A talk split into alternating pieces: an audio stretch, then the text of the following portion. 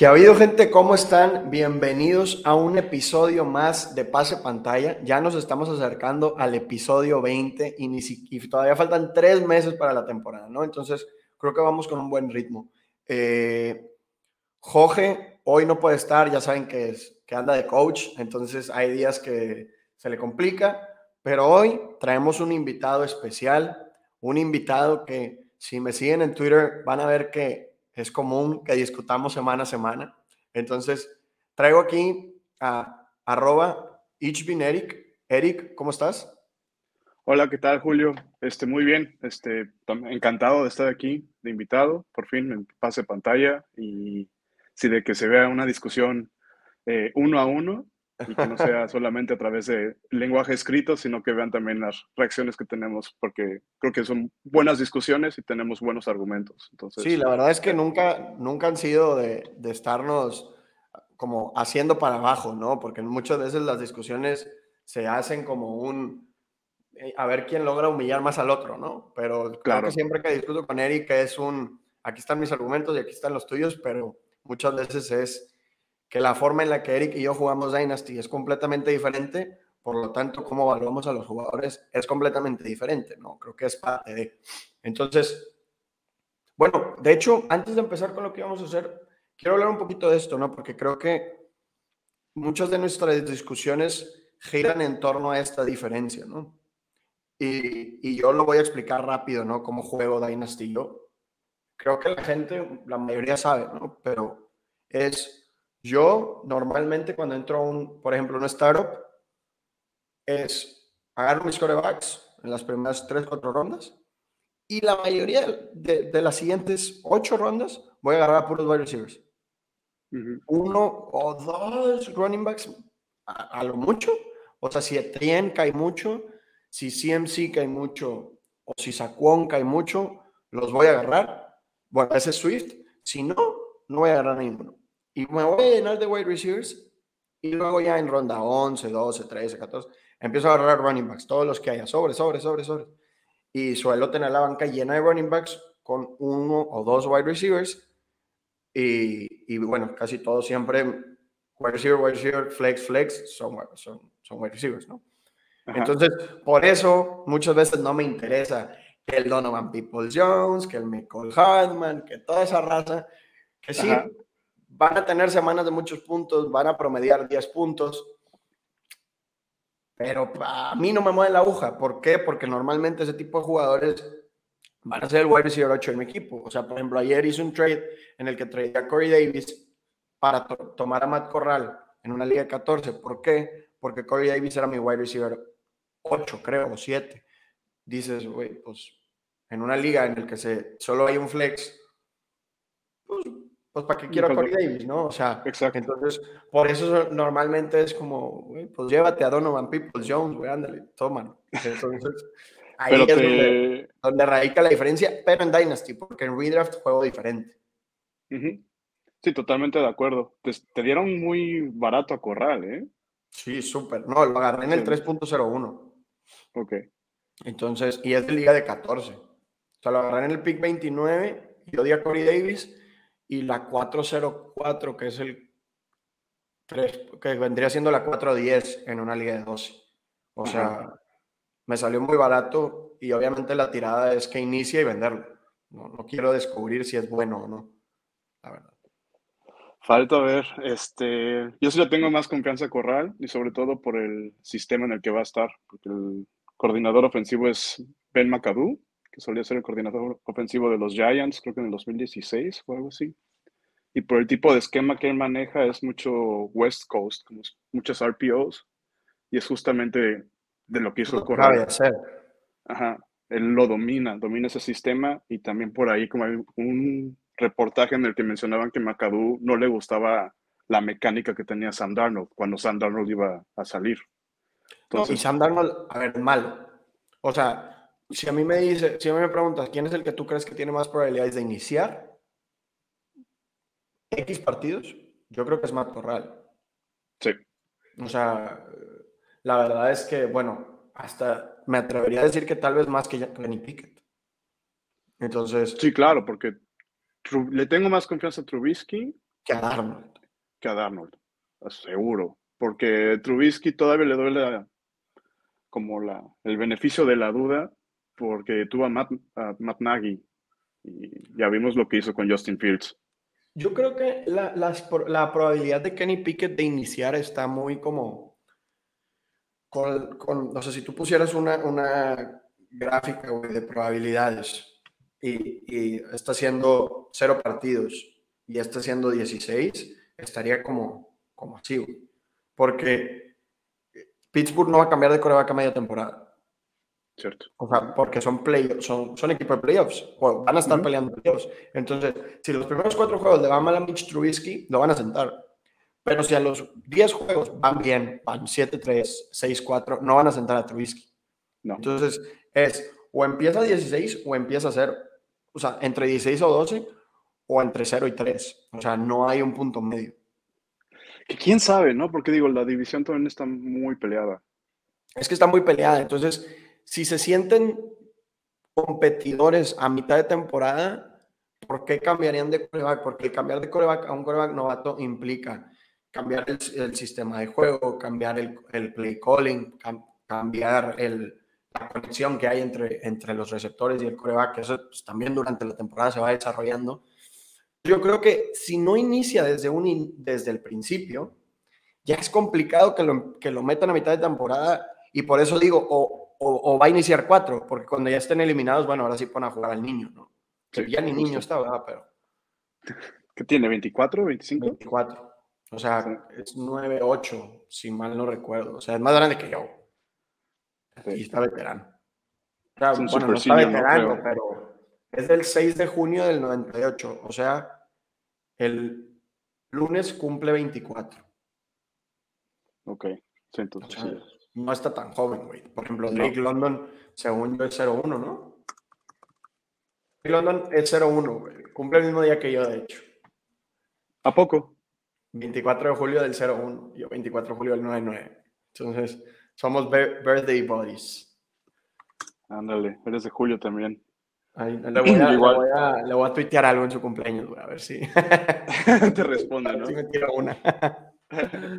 Pero bueno, Pero bueno, nos estamos explayando un poco. Este, como iniciaste el, el podcast, este, preguntando cómo jugamos Dynasty, ¿no? Creo que ahí tenemos que retomar el tema y no debrayarnos tanto.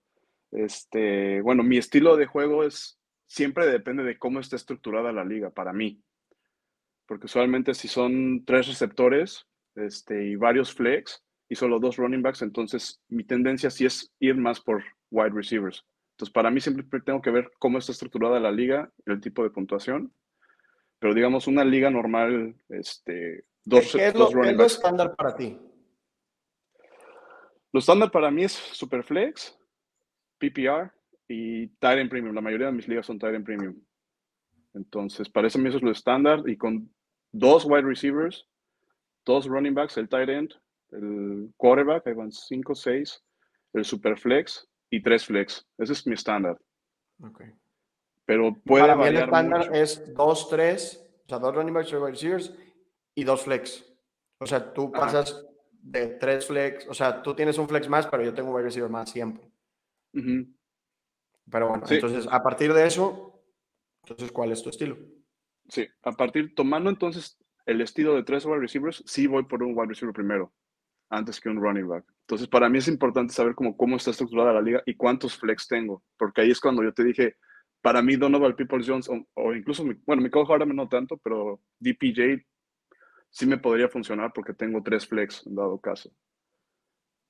Entonces, para mí también es importante como saber cómo está estructurada la liga y mi experiencia con los equipos que he tenido que son Zero RB, Luego conseguir los running backs, ya cuando tienes el equipo listo, te sale un ojo de la cara o incluso te saben que necesitas el running back, entonces te van a sacar más de lo que realmente vale la pena. Eso ha sido mi experiencia en equipos que he hecho zero running back. Yo lo que aplico es que, a ver, siempre, muchas veces sí termino con un running back porque siempre cae uno, ¿no? Pero cuando así literal no tengo, pues es es que te tienes que preparar antes de la temporada. Es lo que mucha gente no, no, no entiende o no hace. Es, Tú tienes que entrar a la temporada con 10 running backs en la banca que sean el suplente. Alguien se va a lastimar, es la NFL. O sea, es la NFL, Tu taxi squad tiene que estar lleno de running backs y tu banca tiene que estar llena de running backs y, y güey, vas a encontrar, o sea, alguien se va a lastimar. ¿Por qué? Porque, porque es la NFL y porque la, la regla es las, las lesiones, no, no son la excepción, sino que todos los juegos alguien se lastima. Entonces, por ejemplo, tengo aquí una liga de las de pase pantalla que es dos running backs, tres wide receivers y dos flex, y luego en la banca tengo tres corebacks y luego tengo running back, running back, running back, running back, running back, running back, running back, DJ Chark, Austin Hooper, Gronkowski, y en, y en Taxi Squad tengo a running back, Justin Ross y Charlie Collar. O sea, tengo a 1, 2, 3, 4, 5, 6, 7 running backs que son suplentes, pero podrían, podrían iniciar. Es Rex Burkhead, es Dearness Johnson, es Ino Benjamin, Chuba Hubbard, Rashad White, Mark Ingram, Jerome Ford. O sea, son puros running backs que están a una lesión de jugar. Y están a una lesión de darte 10 puntos o 12 puntos. ¿Cuántos puntos te da Josh Jacobs la temporada pasada? 12 puntos. 15, 16. Entonces, muchas veces estás, o sea, y es algo a lo que yo siempre me había como ¿cómo se dice? Que, había sido muy, estaba yo en contra, ¿no? del zero running back, porque yo, cuando empecé a jugar, ¿cuántos años tienes tú? ¿20 qué? No, yo tengo 36. 36. ¿Cuándo, ¿Qué año empezaste a jugar? 2016. ¿Y qué era lo normal? O sea, ¿qué formato? ¿PPR o no PPR? No, me tocó incluso estándar y luego PPR 2017. Yo jugué estándar, güey. Yo empecé a jugar fantasy en el 2010. Yo jugué estándar, creo que hasta el, como hasta el 2015, 2016. O sea, yo me aventé seis o siete temporadas de estándar, que la verdad estándar es a ver quién colecciona más running backs. Ajá. Y el que tenga más running backs gana. Entonces, cuando empieza, PPR, yo me, me casé con esa idea, ¿no? De que el que más puntos gana Digo, el que más gana es el que agarra los mejores running backs. Y con eso me quedé. Pero ahora, eh, pues escuchando podcasts y leyendo y así, dices, a ver, una, una, lo que se le dice RB1 y RB2, ¿no? RB1 es top 12, RB2 es del 13 al 24, ¿no? Entonces, aquí estoy intentando abrir, aquí está. Del 13, a ver, no, es que quiero que estén puntos por juego porque luego se distorsiona todo. En puntos por juego, ¿cuántos puntos te suele dar un running back? Dos. Es, a ver, se me está ordenando. Pero mira, suele ser alrededor de 12, puntos. Sí, de 12 a 14 más o menos. ¿Cuántos puntos hizo, cómo se llama este güey? El, el running back 2 de Saquon Barkley la temporada pasada. Devonta Booker, depende, ¿no? Tuvo juegos que fueron picos. Cuando no jugó Saquon, promedió creo que 13 puntos. Entonces, ¿qué es lo que pasa cuando tú tienes un running back 2? Es que estás pagando por ponerle un nombre al que va a iniciar, ¿me entiendes? O sea, por ponerle un nombre a tu slot, porque en cuanto a producción, alguno de los que tienes en la banca va a jugar. Te, la va a dar. Te lo va a dar, ¿no? Mira, aquí está. El 12 hizo, en puntos por juego, el 12 hizo 16, el 24 hizo 12. Entonces es entre 12 y 16. Entonces, eso es lo que te suele hacer un, un running back que entra como de cambio, o sea, como eh, en, de emergencia, ¿no? Devontae Booker, 20, 11, 15, 17 y medio, 15. Te los dio. Uh Johnson eh, fueron, también tuvo unos partidazos. Dearness Johnson fueron en los únicos juegos que jugó muchos snaps, o sea, más del 60, tuvo 25, 22 y 20.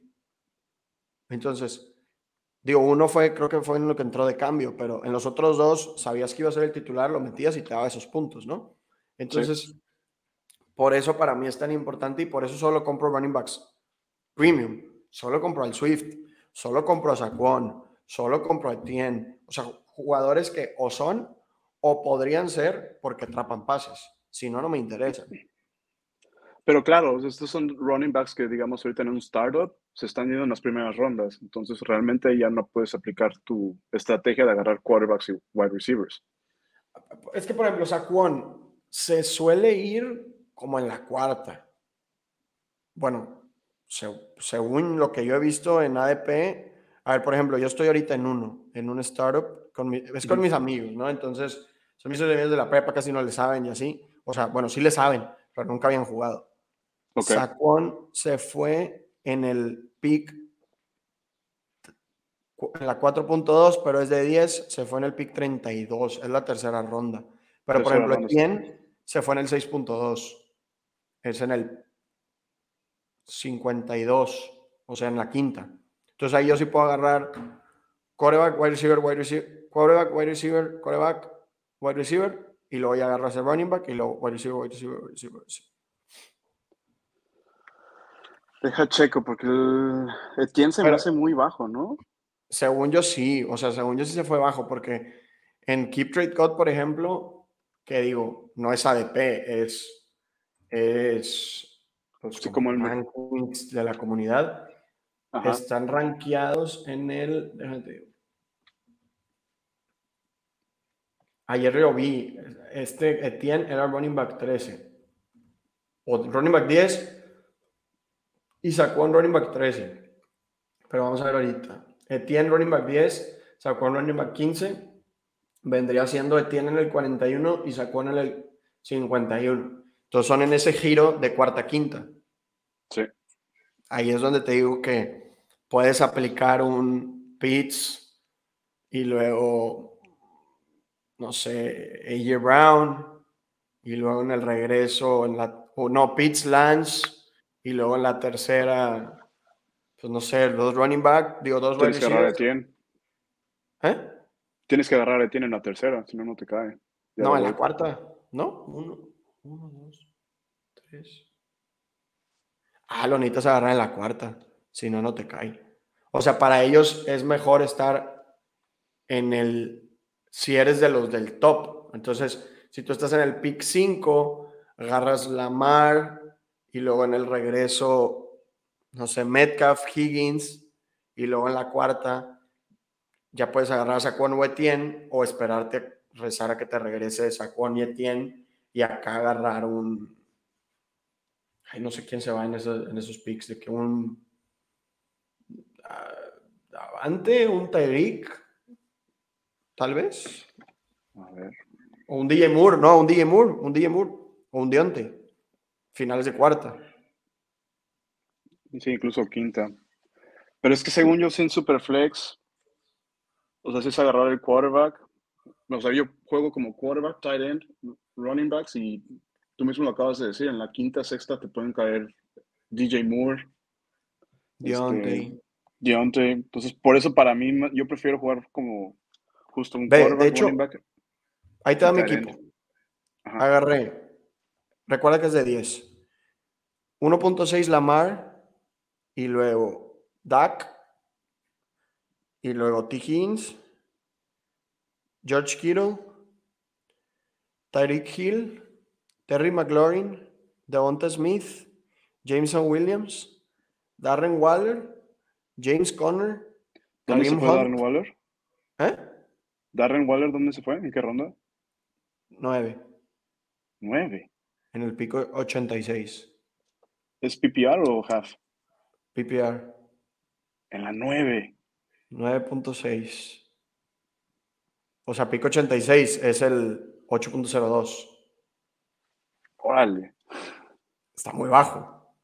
Sí. ¿Es de apuesta la liga? Sí, de Quiñón, creo que es de Quiñón. Ok. 500 pesos, sí. Sí, sí, sí, sí.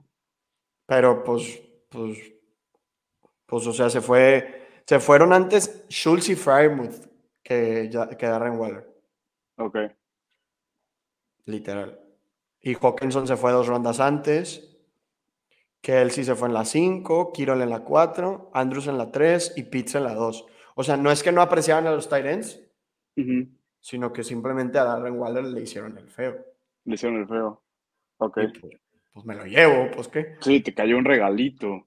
Ajá, entonces fue de que bueno, y pues James Conner y Kareem Hunt, pues, pues bueno. O sea, y, y la neta es que luego a mí me gusta tomar running backs buenos en rookie, porque me los, los uso dos, tres años y luego cuando están en el pico de su valor, los vendo y así me voy, ¿no? O sea, prefiero usar el principio de su carrera que una parte más posterior, ¿no? Porque luego siempre estás... A ver, todo esto viene de un trauma. Cuando mi primer día de fantasy, yo tradeé por Todd Gurley y se tronó y valió. Tenía a Todd Gurley y a Melvin Gordon. Y pues de la nada los dos cayeron en el H Cliff al mismo tiempo y mi equipo se fue al carajo. Entonces, como que a partir de ahí fue un, de que, ay, se me hace que los running backs pierden valor más rápido, más fácil, ¿no? Y pues ha sido así, ¿no? O sea, a final de cuentas, pues de Andrew Hopkins está suspendido seis juegos y Michael Thomas no ha jugado en dos temporadas y como quiera los ves irse en las primeras diez rondas. Eso sí. O sea, claro, el tiempo de vida de los running backs es muy corto y como yo lo juego también es, yo en startups sí busco los running backs que están en su primer contrato. Sí, es que tiene que ser el primer contrato. Sí, Christian McCaffrey, Dalvin Cook, Camara, aunque me parezcan como values, yo no los tomo. O sea, sí. Yo solo creo que es como. ¿eh? Yo solo a McCaffrey. Ok, yo ahí sí no, porque no me gusta jugar así. Prefiero tomar a Swift, a Najee Harris, a Javonte Williams, porque sé que son running backs que los voy a poder aguantar dos, tres años. Christian McCaffrey, menos que sea un value. Si Christian McCaffrey te cae como running back 5 en la principios de la tercera, ¿lo agarras? Sí, sí, seguro, sí. O finales de segunda, lo agarras, creo que lo agarras. Sí, o sea, pero nunca va a caer ahí. Es que siempre alguien lo paga al principio, pero a ver, es que Christian McCaffrey te puede promediar 30 puntos por juego sin ningún problema estando sano. Sin ningún problema. Quién sabe si tenga el volumen, ¿no? Porque antes era el volumen lo que realmente hacía Christian McCaffrey. Fíjate que, eso estaba haciendo mis proyecciones, porque dije, a ver, yo ya no creo que a McCaffrey le den 80% a carreras por juego. Yo creo que su uso por aire va a ser el mismo y su share de los acarreos va a estar entre el 50 y el 60. Entonces yo dije, bueno, le voy a dar, de hecho fue un 59 exacto. ¿Cuánto me proyecta? Me proyecta 22 puntos por juego. Y creo que ese es su piso, ¿no? O sea, porque creo que otra vez le pueden dar 70% si quieren. ¿Pero por qué es? Porque, porque Christian McCaffrey se come un target share de casi 20%. Entonces, o sea, eso digo, claramente las, sus rutas son cortas, sus yardas por recepción son menores que los del normal los de un receptor, pero pues, güey, eso es un wide receiver 2.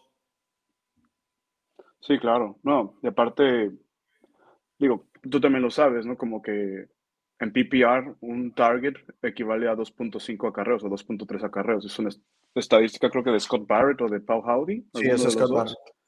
Ajá. Entonces, para PPR, McCaffrey sigue siendo un cheat code. Simplemente ya no va a ser el McCaffrey, que era un running back 1 y wide receiver 2 en uno. Yo creo que ya va a ser sus estadísticas. Un, running back 1.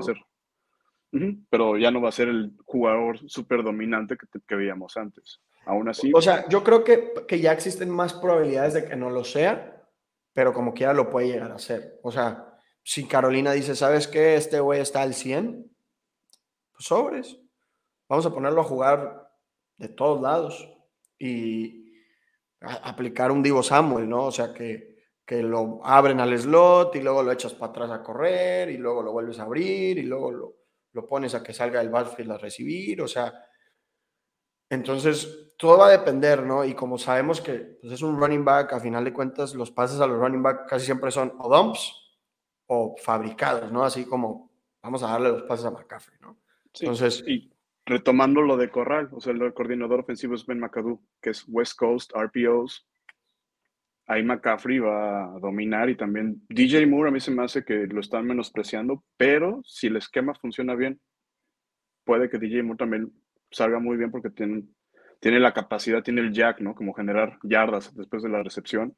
Yo creo que va a tener correr muchos slants o rutas cortas e intermedias, que es lo que predomina en un West Coast. Entonces, El, el por ahí tema creo que... con DJ Moore es que no ves ese, a ver, ese boost que tiene un Davante Adams, que tiene un Stephon Diggs, que, tiene un, que tenía un Tyreek Hill de touchdowns.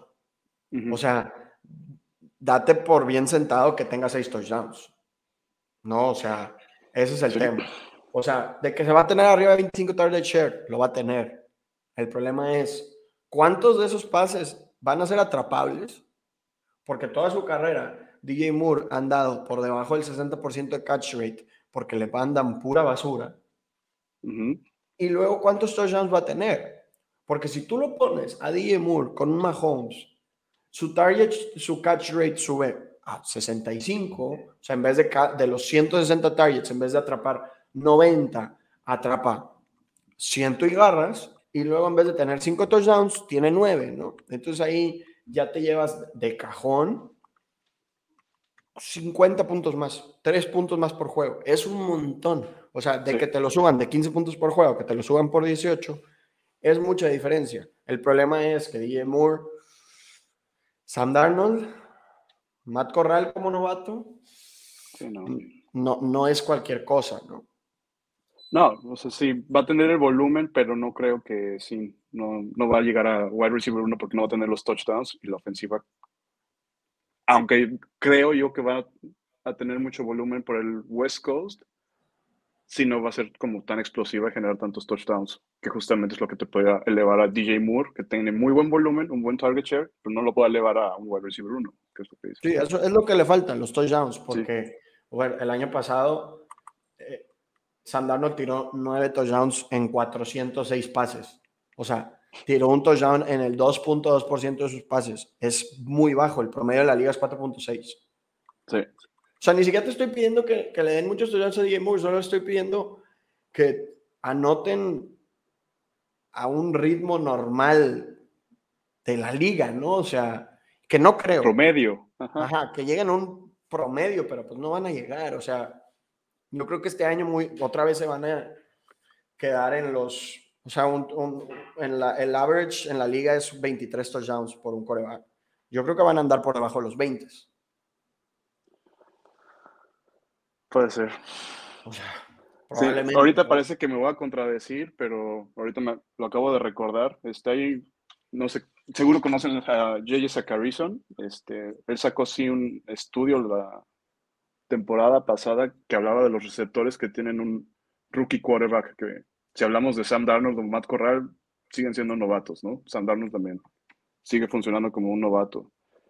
Y él sí hablaba que sí, estos receptores suelen decepcionar, obviamente, porque no son efectivos sus eh, quarterbacks. No te puedo dar la estadística, pero el estudio está ahí presente, entonces Yo, yo lo, que me lo- yo lo subí también una vez, mira. A ver, Mr. Martínez, QB novato. Aquí está. Aquí debe estar. Ah, Ay, es que qué flojera, porque le pongo QB novato y no te lo pone como una frase, sino como. Aquí está. Ve, desde el 2012. core- Coreback con su receptor. Andrew Locke, Reggie Wayne. Wide receiver 11. RG3, Gar- Pierre Garzón, wide receiver 26. Tannehill y Hartline. Wilson y Golden Tate. Brandon Williams y Josh Gordon. Gino Smith y Jeremy Curley. Mike Lennon, Vincent Jackson. Blake Bortles, Allen Robinson, wide receiver 35. Teddy Bridgewater, Greg Jennings. Derek Carr, James Jones. James Winston, Mike Evans, wide receiver 26. Marcus Marietta, Dorial Green Beckham, wide receiver 71. Carson Wentz, Jordan Matthews. Dak Prescott, Des Bryant, wide receiver 21. Trubisky, Kendall Wright. Deshaun Kaiser, Rashad Higgins.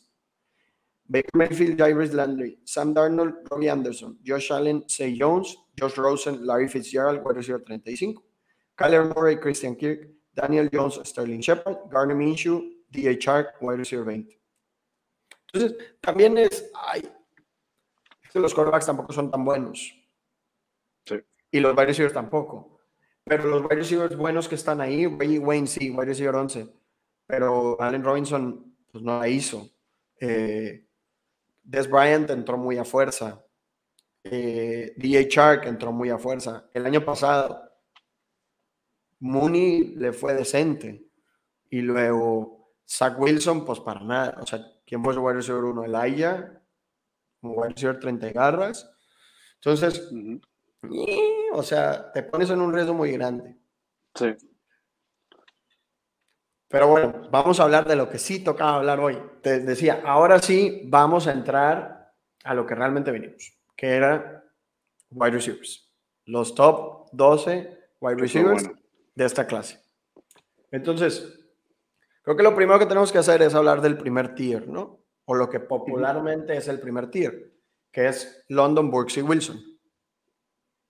¿No? Yo tengo solo a Burks y a London. Ok, bueno, yo también. Entonces, London y Burks. ¿Quién prefieres, a London o a Burks? Yo estaba como que mi tiebreaker, como que los veía muy parejos, este, pre-draft. Entonces, para mí el tiebreaker, como para poder separarlos, fue la conferencia en la cual juega Traylon Burks y la conferencia de este, Drake London, que es, que es la PAC y simplemente es por la calidad de los esquineros o los cornerbacks a los cuales se enfrenta uno jugando en la SEC.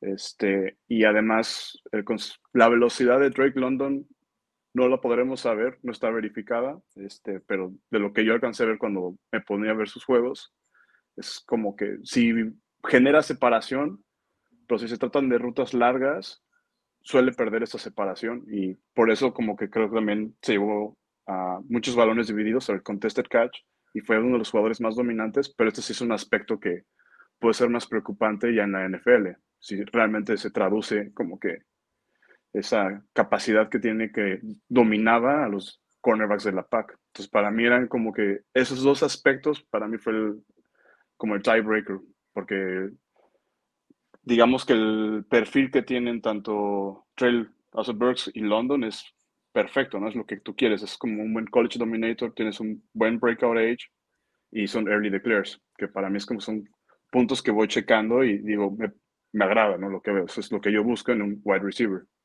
Sí, la verdad es que, a ver, yo también tuve que usar un tiebreaker, pero yo usé uno diferente. Pero, a ver, los dos me gustan. O sea, si ahorita checo mm, cuántos, cuántos tengo, tengo, he tomado tres Burks y tres Drake Londons. O sea, literalmente me gustan lo mismo los dos, solamente Drake London un poco más. Mi tiebreaker fue la NFL. ¿Por qué? Porque yo no sé ver film. O sea, sé ver NFL. Para ver NFL, pues pones el juego y lo ves, ¿no? O sea, tampoco es que porque hay tanto chiste. Pero para ver film, pues sí tienes que tener un conocimiento más avanzado de, de cómo correr rutas, de cómo ganar separación, de cómo ganar pases, de qué es una buena salida de la línea, de qué son muchas cosas que la verdad no tengo ni la menor idea. En qué sí soy bueno en ver numeritos. en ver numeritos, pues es lo que hago. Entonces, ¿qué es para mí? ¿Cómo yo digo, bueno, cuál es mi ingrediente film en mi análisis? Mi ingrediente de film en mi análisis es lo que hace la, es el draft capital, ¿no? La NFL. Entonces yo decía, bueno, el que se vaya antes es mi wide receiver 1. Y el que se fue antes y considerablemente fue Drake London. Drake London se fue en, la primera, en los primeros 10 picks y Traylon Burke se va hasta casi el pick 20 como wide receiver 5. Entonces, si la NFL le dijo que Drake London es su wide receiver 1 y que Traylon Burks es su wide receiver 6, ¿no? 6, ajá. es su wide receiver 6, pues entonces para mí, entonces el wide receiver 1 es Drake London. La NFL se equivoca y seguido. Pero bueno, es que no es que se equivoque, güey, porque es lo que estaba escuchando el otro día. Es que no es que la NFL se equivoque, sino que hay cosas que la NFL considera valiosas que nosotros como jugadores de fantasy no. O sea, un field stretcher. Nosotros no nos interesa, porque no nos va a dar tantos puntos nos interesan los wide receivers como Drake London, como Traylon Brooks, que proyectan que van a tener un muy buen volumen. Entonces, la NFL está considerando otras cosas que para nosotros no son relevantes. Pero bueno, como que la NFL prefirió a Drake London sobre Traylon Brooks. Entonces, yo por eso prefería Drake London. Pero es un, a ver, manzana verde contra manzana roja. Las dos me gustan. ¿Cuál agarro? Pues normalmente la verde porque me gusta un poco más, pero si no hay verde, voy a agarrar roja y no pasa absolutamente nada. Y como que ya me la voy a comer y como que voy a ser feliz. Entonces, creo que ahí tampoco hay tanto que discutir. aquí no sé si vayamos a discutir. ¿Quién es tu wide receiver 3? Perdón. Olave después del, del post-draft. ¿El wide receiver 3 es Chris Olave? Sí, o sea, para mí los primeros cuatro están muy parejos. O sea, como que si me dices, depende también tu situación, de cómo esté tu equipo Dynasty, ¿sabes? Como si realmente todavía estás en proceso de construcción, estás reconstruyendo tu equipo, realmente puedes tomar a Drake London porque, digo, puede que haya mucha oportunidad, pero realmente no le tengo mucha confianza ni a Mariotto ni a Desmond Reader. Entonces, para mí, por eso también como que sería otro argumento para Burks. Me gusta más su landing spot con Tannehill. Este, pero con tanto con London y Burks puedes como que esperar. Es, es como estás, si estás teniendo en el pick 1, 2 o 3, seguramente eres un equipo que no va a competir este año. Entonces, es mejor tomar ese tipo de jugadores. Pero para mí, creo que el landing spot de Chris Olave es perfecto.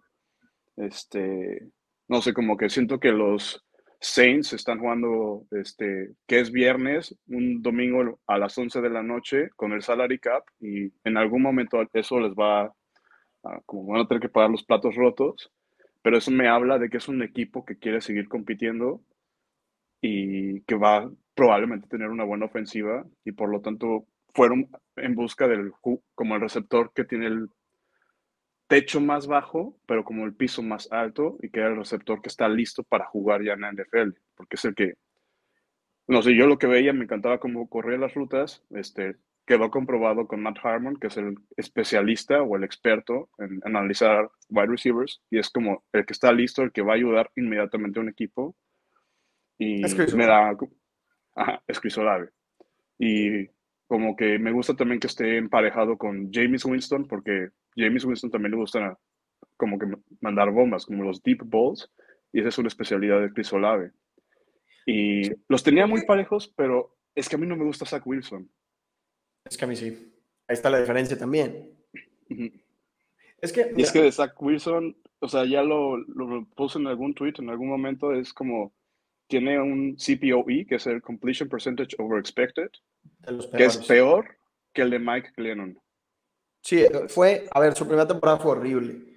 Pero si ves su Clean Pocket Pass Grade, o sea, cuando le dieron tiempo para lanzar, se vio bien. Y creo que para un jugador que viene de BYU, pues también era esperado que, que su primer año fuera muy malo, o al menos yo lo esperaba, ¿no?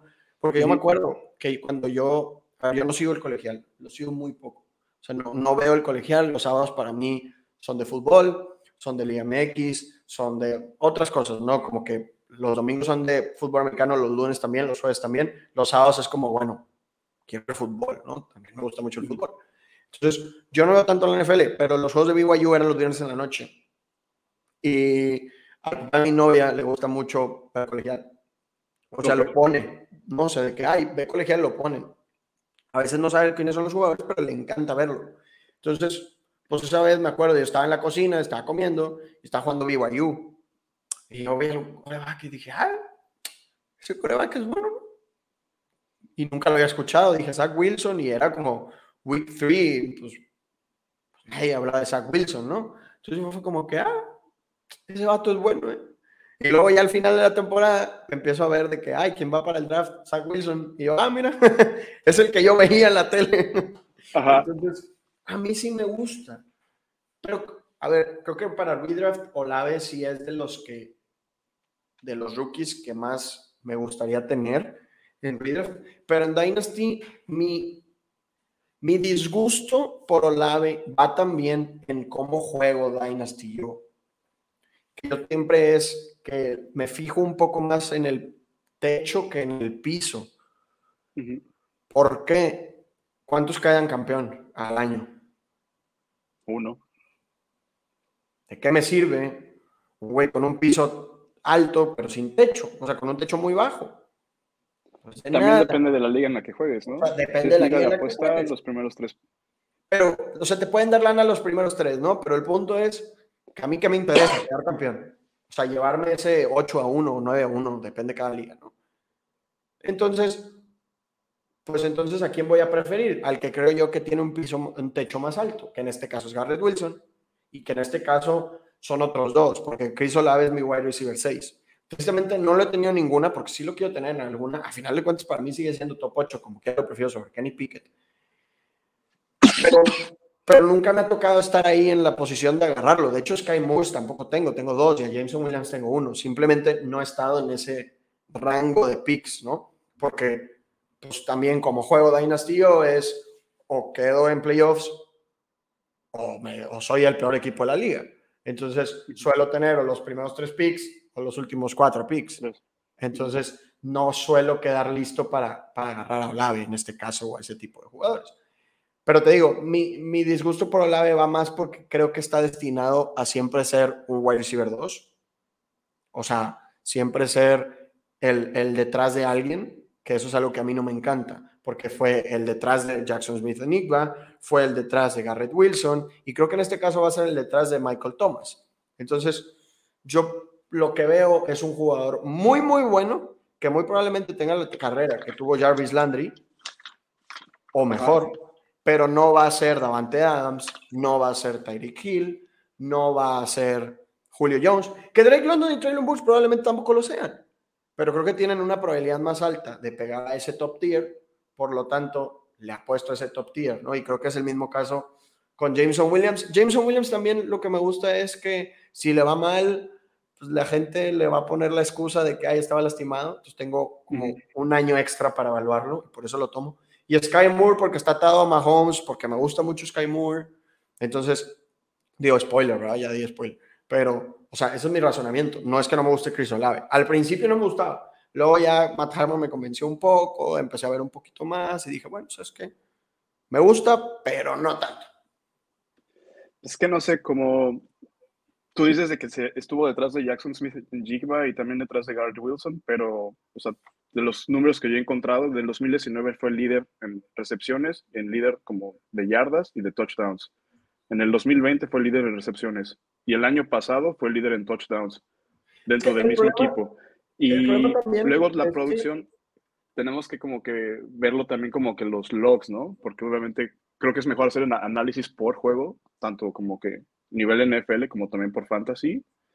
Y Jackson Smith en Jigba, si te vas como que a las estadísticas finales por temporada, sí, obviamente dominó Olave, pero luego 606 yardas, 610 yardas vinieron en partidos en los cuales no estuvieron ni Olave ni, ni Garrett Wilson, uno de los dos. Entonces, como que ahí sí no, no puedes saber qué tanto fue el target share que tuvieron. Y también lo que mencionaba, creo que alguna vez discutimos sobre ello, era que el año pasado cambió Ohio State su quarterback porque Justin Fields se fue a la NFL y entró CJ Stroud, que empezó mal y que incluso los fans de Ohio State lo querían sentar porque también querían ver a Quinn Evers, que ya no está en Ohio, creo que está en Texas o Texas AM, pero empezó mal CJ Stroud y lo querían sentar. Entonces creo que para mí tomar las estadísticas del año pasado comparando a Wilson con Olave y con Jackson Smith en Jigba no me dice mucho. O sea, para mí me dice es como que Olave tiene el college dominator, Olave tiene un mejor breakout age que Garrett Wilson y estuvo dominando en ciertas áreas que son importantes para decir cuál es el wide receiver 1, wide receiver 2. En Ohio State se podría decir, bueno, los tres eran muy buenos, no sé si realmente había un alfa dentro de ese equipo. Porque Garrett Wilson estuvo como el slot en el 2020. Apenas en el 2021 fue el, receptor X. Es que para mí el problema es que en el 2021 no estamos, no estamos comparando peras contra peras, ¿no? Sino que estamos comparando a un jugador que está en su segundo año con alguien que estaba en su tercer año, con alguien que estaba en su cuarto año, ¿no? Entonces, al que no le debes de poner excusas es al de cuarto año, ¿no? O sea, eso es el tema que yo tengo con Chris Olave y eso es lo que a mí me preocupa, ¿no? Que, que siendo él el más grande en cuanto a edad y el de más experiencia, pues debería ser el que más destaque, ¿no? Por, porque un año en el colegial es mucho, o sea, y dos años ni se diga, ¿no? O sea, es muchísimo tiempo. Es un, es un güey o sea, ¿cuántos años tiene Jackson Smith Enigma? Tiene 19 y, y Chris Olave ya tiene 22, ¿no? Entonces, a ver, Jackson, Jackson Smith Enigma, cuando fue la temporada tenía 19 años, o sea, es del 2002. Y Chris Olave es del 2000. Entonces, son dos años de diferencia que dices, ay, no es tanto, pero es que en la NFL sí es un poco más. Garrett Wilson y Chris Olave son de la misma edad, pero un año más jugando colegial también hace diferencia, ¿no? Entonces, no sé, yo por eso no me gusta ponerle excusas a Olave porque era su cuarto año. Entonces, me hubiera gustado un año tipo de Bonta Smith, que, que no lo tuvo, ¿no? Entonces, eso para mí es un red flag. Y, a ver, puede ser la excepción a la regla, sí. ¿Va a ser la excepción a la regla? No sé, tal vez. Pero no quiero hacer esa apuesta, ¿me entiendes? O sea, no quiero hacer la apuesta a que va a ser la excepción a la regla. Prefiero, pues, castigarlo, ¿no? O sea, viendo su perfil, si este hubiera sido su tercer año, probablemente sería mi wide receiver 4. Pero como es, no es early declare, me veo obligado por mi, por mi proceso de echarlo para atrás. No porque no me guste, sino porque tiene esa red flag que los otros no tienen. Sí, claro. Pero es que, no sé, como en el artículo que escribí para Estadio Fantasy, este, yo ahí lo mencionaba, me parece que fue una decisión de negocio tanto de, Christi, de Olave como de Jahan Dodson, como decir, les han de haber dicho, tienes una calificación de segunda ronda, no te van a tomar en primera ronda, y ellos, como por orgullo propio, decir, me quedo un año más y les demuestro de que sí me merezco la primera ronda. Y que al final y al cabo, es, la NFL es un deporte brutal, no dura tanto la carrera, entonces entre más ingresos puedan generar desde su primer día, primer contrato, lo van a buscar creo que por ahí va. La verdad no lo sé. Y también, yo también era, soy mucho de las probabilidades de, si es un senior, no me gusta porque tampoco me, por eso no, me gustaba tanto de Devonta Smith, porque empezó a dominar muchísimo ya en su último año, ya cuando estás enfrentando a cornerbacks que tienen 18, 19 años y tienes 21, 22. Hay una diferencia. Y, y, la verdad es que tomando eso en cuenta, probablemente aciertes más de lo que vas a fallar, pero vas a fallar, ¿no? A final de cuentas, si estás jugando el juego de la probabilidad, pues muchas veces va a fallar, ¿no? Pues es parte de la probabilidad. Yo, mm, es que creo que entonces habría que compararlo con los wide receivers del año pasado. Y si te vas a eso, pues también va detrás de Rashad Bateman, porque Rashad Bateman si fue primera ronda, va atrás de Waddle, va atrás de Devonta Smith, va atrás de Jamar Chase. Entonces también, pues termina siendo en la clase del año pasado el wide receiver, wide receiver 5, wide receiver 6. Entonces, pues bueno, y sale un año después, pues, digo, me veo obligado a, castigarlo, la verdad. Y no es que no me encante, no, no, es que, no es que no me guste, sino que simplemente prefiero a otros para evitar ese red flag. Y lo más probable es que me termine cayendo la boca, pero e, es algo a lo que, a lo que te enfrentas, ¿no? ¿Garrett Wilson es tu wide receiver 4? Sí, es el 4. Ah, Entonces, ¿quiénes son tu wide receiver 5 y 6? Del 5 sigo con Pickens con George Pickens. Este, no hay que olvidar que George Pickens era el wide receiver 1 durante como que era lo que uno proyectaba para esta clase junto con Justin Ross. Este, y fue un jugador muy dominante en Georgia, o sea, también como que me tocó ver un par de juegos, me tocó ver incluso ver, estaba viendo el juego en el que se agarró a golpes con el cornerback de Georgia Tech, como que tiene esta agresividad y él quiere como que también colaborar en el juego como que terrestre, bloqueando también, y eso es algo que seguramente les va a gustar en la NFL, que es algo que buscan. Este, su perfil como de estadista, como el perfil realmente como de College Dominator puede asustar, pero ahí creo que viene el contexto de, tiene el breakout age y después a la siguiente temporada sufrió la lesión del ligamento cruzado y apenas la temporada pasada empezó a volver de la lesión.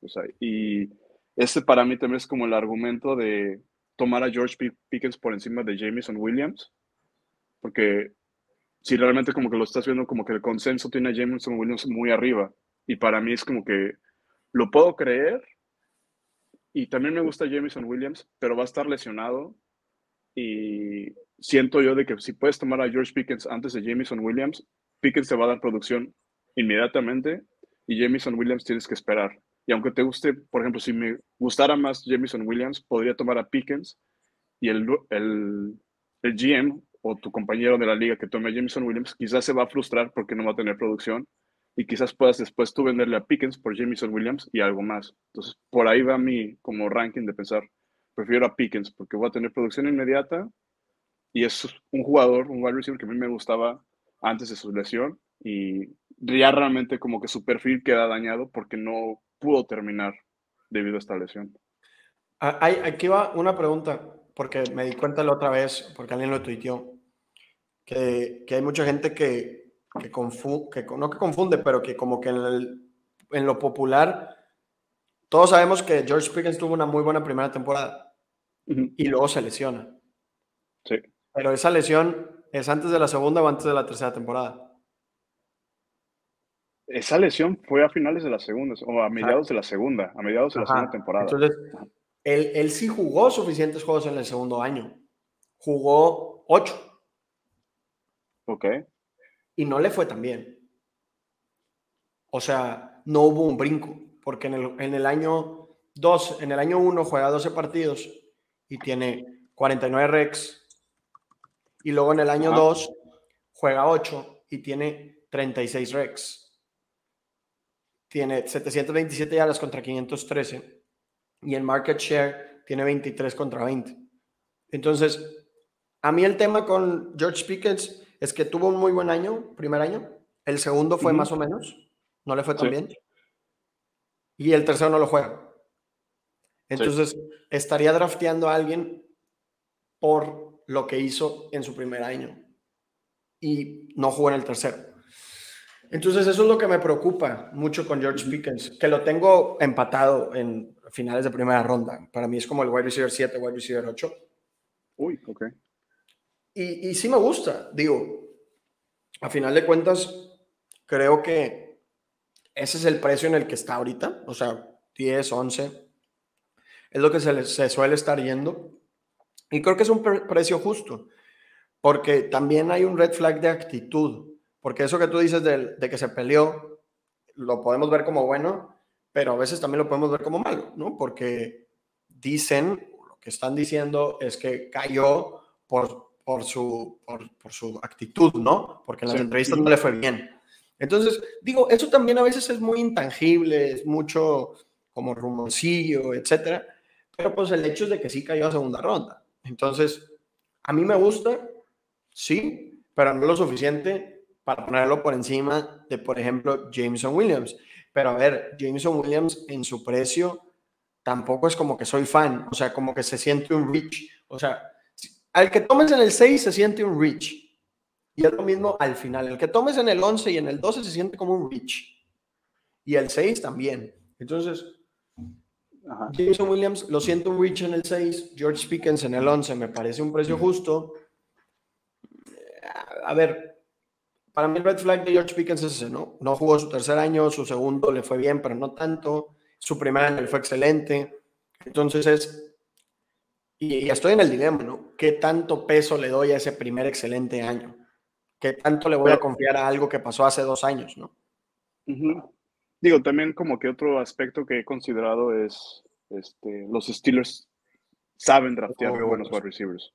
Ellos dominan la posición, y también han podido lidiar con personalidades difíciles como Antonio Brown y Le'Veon Entonces, ellos van a poder lidiar con eso, porque justamente yo esperaba que Pickens se fuera a Green Bay y no sé, como que estaban mencionando en algún podcast, en el momento en que empezó a caer Pickens, dijeron, hay algo mal con Pickens, como que estaban diciendo en la transmisión, hay algo que tiene Pickens porque ya está cayendo mucho. Entonces, sí, claramente tiene problemas de actitudes, es algo que no podemos saber ni tú ni yo, o también quizás fue algo médico, este, pero si está bien. Y también está el historial que tienen los estilos de draftear buenos este, wide receivers, para mí es como que ya es suficiente. Y además está el contrato de Deontay Johnson, que quién sabe si lo van a extender. Yo creo que George Pickens este primer año le va a ir más o menos, porque yo creo que Deontay se va a quedar. Pero yo creo que el segundo año es donde vamos a ver el boom, porque no creo que Dionte se quede después de este contrato. O sea, no creo que lo extiendan, pues. O sea, a mí este George Pickens fue un anuncio de no vamos a extender a Deontay Jones. Sí. O te vas a tener que bajar el precio, porque ellos no suelen extender a sus wide receivers, como que los o van a tradear a Claypool. Que no creo. O sea, yo me inclino a pensar que es Dionte, pero pues, no se sabe, ¿no? Ese, Gente, estamos cerca de llegar a la hora, pero no nos va a importar. Eh, entonces, ese es tu wide receiver 4. No, Pickens es el 5. Tengo a Jameson en el 6. Que digo, en Ohio State no hizo absolutamente nada, pero lo que hizo en Alabama es suficiente para decir, ok, me gusta. También tiene, fue el cuarto lugar en Jack por recepción, en yardas después de la recepción, empatado con Traylon Burks. Y digo, lo que uno puede ver en Biff. Creo que el problema es que también no es un target monster, ¿no? O sea, es más un yard after catch, es más un long. Haces que ese no es el estilo de wide receiver que me encanta. Pero, te digo, tiene ese, ese un año de excusa, ¿no? Que creo que es muy valioso. Sí. Sí, y es como súper dominante. O sea, lo tengo que por aquí mis notas. Este, digo, o sea, también tuvo como cuatro touchdowns de más de 70 yardas. O sea, es un receptor que una slant te la puede llevar a la casa. Y es como un elemento explosivo que quizás eh, no sea tan confiable semana a semana, pero en un best ball sería ideal. No, en una semana, en un best ball es, es trampa. Pero bueno, también necesitamos que agarren un mejor coreback. ¿no? Entonces, o sea, a mí, a mí sí me gusta. La verdad, a mí sí me gusta mucho Jameson Williams. Pero pues bueno, tiene ese, tiene ese pequeñito, ese pequeñito tema, ¿no? De que también sus primeros dos años no produce, entonces viene lastimado. Pero bueno, creo que también la NFL nos da una señal clara de que, de que les gusta mucho al tomarlo en el top 16 estando lastimado, ¿no? O sea, se va como el wide receiver 3 de esta clase. ¿O 4? 3. 4, 4, 4. Detrás de Olave. Detrás de Olave. Entonces, se va como wide receiver 4 en el top 16 siendo, estando lastimado y probablemente no iniciando. Creo que eso es algo, pues, valioso, ¿no? ¿Quién es tu Ese es tu wide receiver 6. Tú lo tienes, tú lo tienes a Jameson. Wide receiver 4. A Jameson. Ajá. Empatado, o sea, empatado en el mismo tier que Murió Lave. Pero lo tengo ahí. Sky Moore lo tienes muy arriba. Sí, Sky Moore, yo soy muy Sky Moore. Ok. Eh, Jameson Williams, te digo, lo tengo tan arriba porque me gusta su perfil, en especial lo que hace en su tercer año, y sé que tiene esa excusa por un año. Entonces digo, eh, bueno, me sirve, ¿no? pero no lo he tomado nunca. O sea, lo tengo en el 6, pero nunca lo he tomado. O sea, no, no lo tengo en ninguna liga. No, porque yo lo he visto en algunos rankings, es el receptor 2 o 3. Sí, por eso nunca te va a caer. Depende de qué rankings estén los otros compañeros de la liga. Alguien lo va a tomar antes, seguramente. Sí, no, no, tengo, no tengo ni uno solo. O sea, tengo cinco veces a Wandale, tres a Traylon Burks, tres a David Bell, tres a Justin Ross, dos a Danny Gray, dos a Drake London, dos a Sky Moore, un Garrett Wilson, un Roma Dobbs, más en esta liga no he tomado ningún. Ah, Jameson Williams una vez, pero eso fue en un startup. Y en este rookie draft tomé a, Drake London y Jameson Williams. Entonces tengo dos Jameson Williams, pero Jameson Williams lo tomé en esta en el 8. Y Drake London. Entonces tengo a tres Drake Londons, dos Jameson Williams, pero los Jameson fueron en el 8 y en un startup. Entonces, o sea, no, nunca me, ha tocado pagar tanto por él. Ya. Y después, Después tengo a tu gran amigo Johan Dodson. por ahí he escuchado que lo odian, tanto tú como Jorge. Este, y bueno, de Johan Dodson, pues es como que ahí sí es meramente de lo que yo vi en film, como que para mí, viéndolo jugar, este, tenía la impresión de que estaba viendo la Yamur, como que corre muy bien las rutas, este, Digo, también por el tamaño, no en dado caso. Pero para mí incluso Jahan Dodson tiene como que esta como actitud, ¿no? De que él quiere ir por los balones y además creo que también tienes como que hay muchas atrapadas espectaculares dentro de lo que uno puede ver porque también está trabajando con un quarterback que es pésimo, que es Sean Clifford y pues es como que fue muy impresionante verlo. Este, obviamente es como que lo que preocupa es el tamaño que sea senior, pero dentro de lo que yo busco, dentro del perfil que ando buscando, cumple tanto como con el College Dominator, College Dominator de 44.3, tiene el Breakout Age, simplemente no es este, un early declare, ¿no? Pero fuera de eso, Johan Dodson me gusta bastante. Este, y es más que nada por film. O sea, de lo que yo vi, como que lo vi dominando cornerbacks que juegan en NFL. Este, no sé, hubo como que un par de recepciones frente a Sean Wade, que es este, un cornerback que proyectaba ser un cornerback de primera ronda y terminó yéndose al final en quinta ronda. Este, está con los Ravens o estaba con los Ravens. No sé si sigue ahí. Este, entonces, como que ese es, por eso me encanta. Y también no me parece mal el landing spot. Este, alguien estaba estar al lado de Terry McLaurin porque Curtis Samuel ha estado lesionado y este, Diami Brown no resultó ser lo que esperábamos. Y quizás Terry McLaurin no se quede, porque es lo que estamos como que viendo esta tendencia de la NFL que quizás ya empiezan a reciclar wide receivers. Fíjate que a mí me gustaría tener un poco más de Jahan Dodson, porque creo que a ver, yo lo puse en el 15, pero. En el 15. O sea, no de wide receivers. Total. Ah, ok. Ya, todos, ajá. Pero, por ejemplo, prefiero a Wandale, pero Wandale no hay necesidad de tomarlo tan temprano. Eh, entonces, como que se me hace justo tomarlo en el principio de segunda y se suele ir a mediados. Entonces, como que por su, tomando en cuenta su precio, es un wide receiver que me gusta. Prefiero otros wide receivers, pero es un wide receiver que me gusta. Y porque, pero te digo, otra vez, si eliminamos su primer año de colegial y este hubiera sido su tercero, probablemente sería mi wide receiver 7 u 8. ¿Qué pasa? Es early declare, lo tengo que patear hacia abajo. Digo, no es early declare, lo tengo que patear hacia abajo. Sus yardas por pase lanzado no me encantan, el GPTPA, pero bueno, eso también podría ser explicado porque su que es, una, es un maleta, ¿no?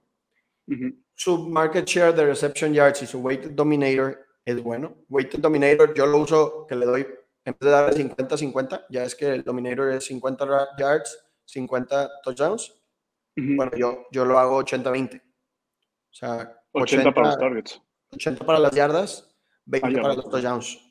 Porque, porque, porque normalmente los jugadores tienen alrededor de 30-ish juegos jugados, que bueno, 30 si brinca el, el número que se necesita para que sea una muestra estadísticamente confiable, pero los touchdowns hay muy pocos y tienen, suelen tener mucho ruido. Entonces intento como bajar ese ruido haciéndolos menos valiosos, ¿no? Porque el touchdown es muy random, ¿no? a veces tiene jugadores como el año de Tonya, ¿no? Así como, güey, pues de cada tres pases que te lanzaban atrapas un touchdown. Entonces, como que intento dar un poquito más de peso a reception yards. La verdad es que no suele variar mucho, pero pues eso es lo que siempre hago.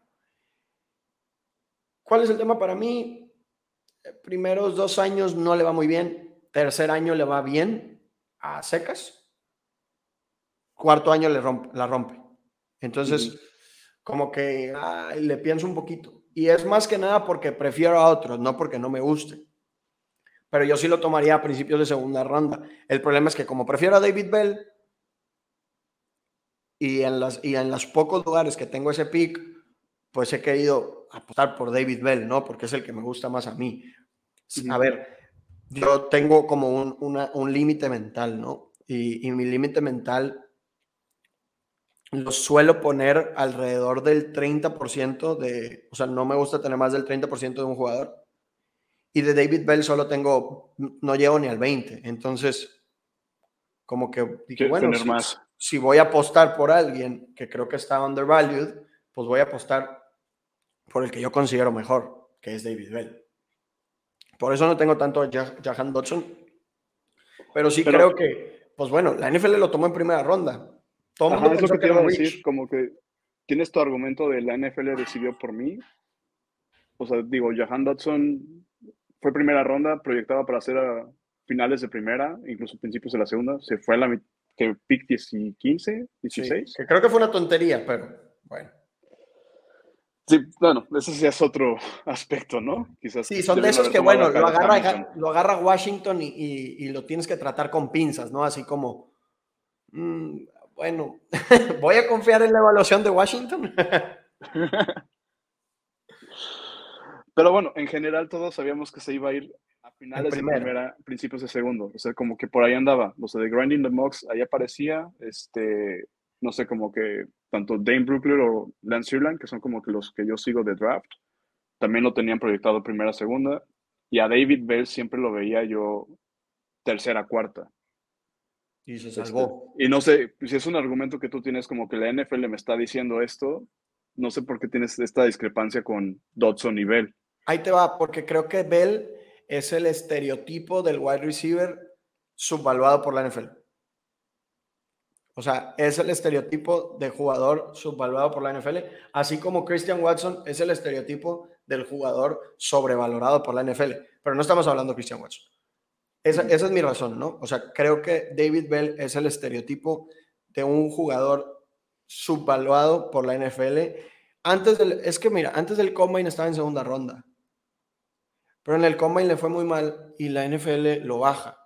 ¿Qué es lo que me molesta? Que el Combine es un show, es un reality show, O sea, los despiertan a las 8 de la mañana o 6 de la mañana. Ponle tú que ellos se despiertan hasta una hora antes de nervios y luego los tienen haciendo tontería y media y luego los tienen haciendo fila para correr, güey. Pregúntale a cualquier entrenador, güey, y te va a decir que eso es una tontería, güey.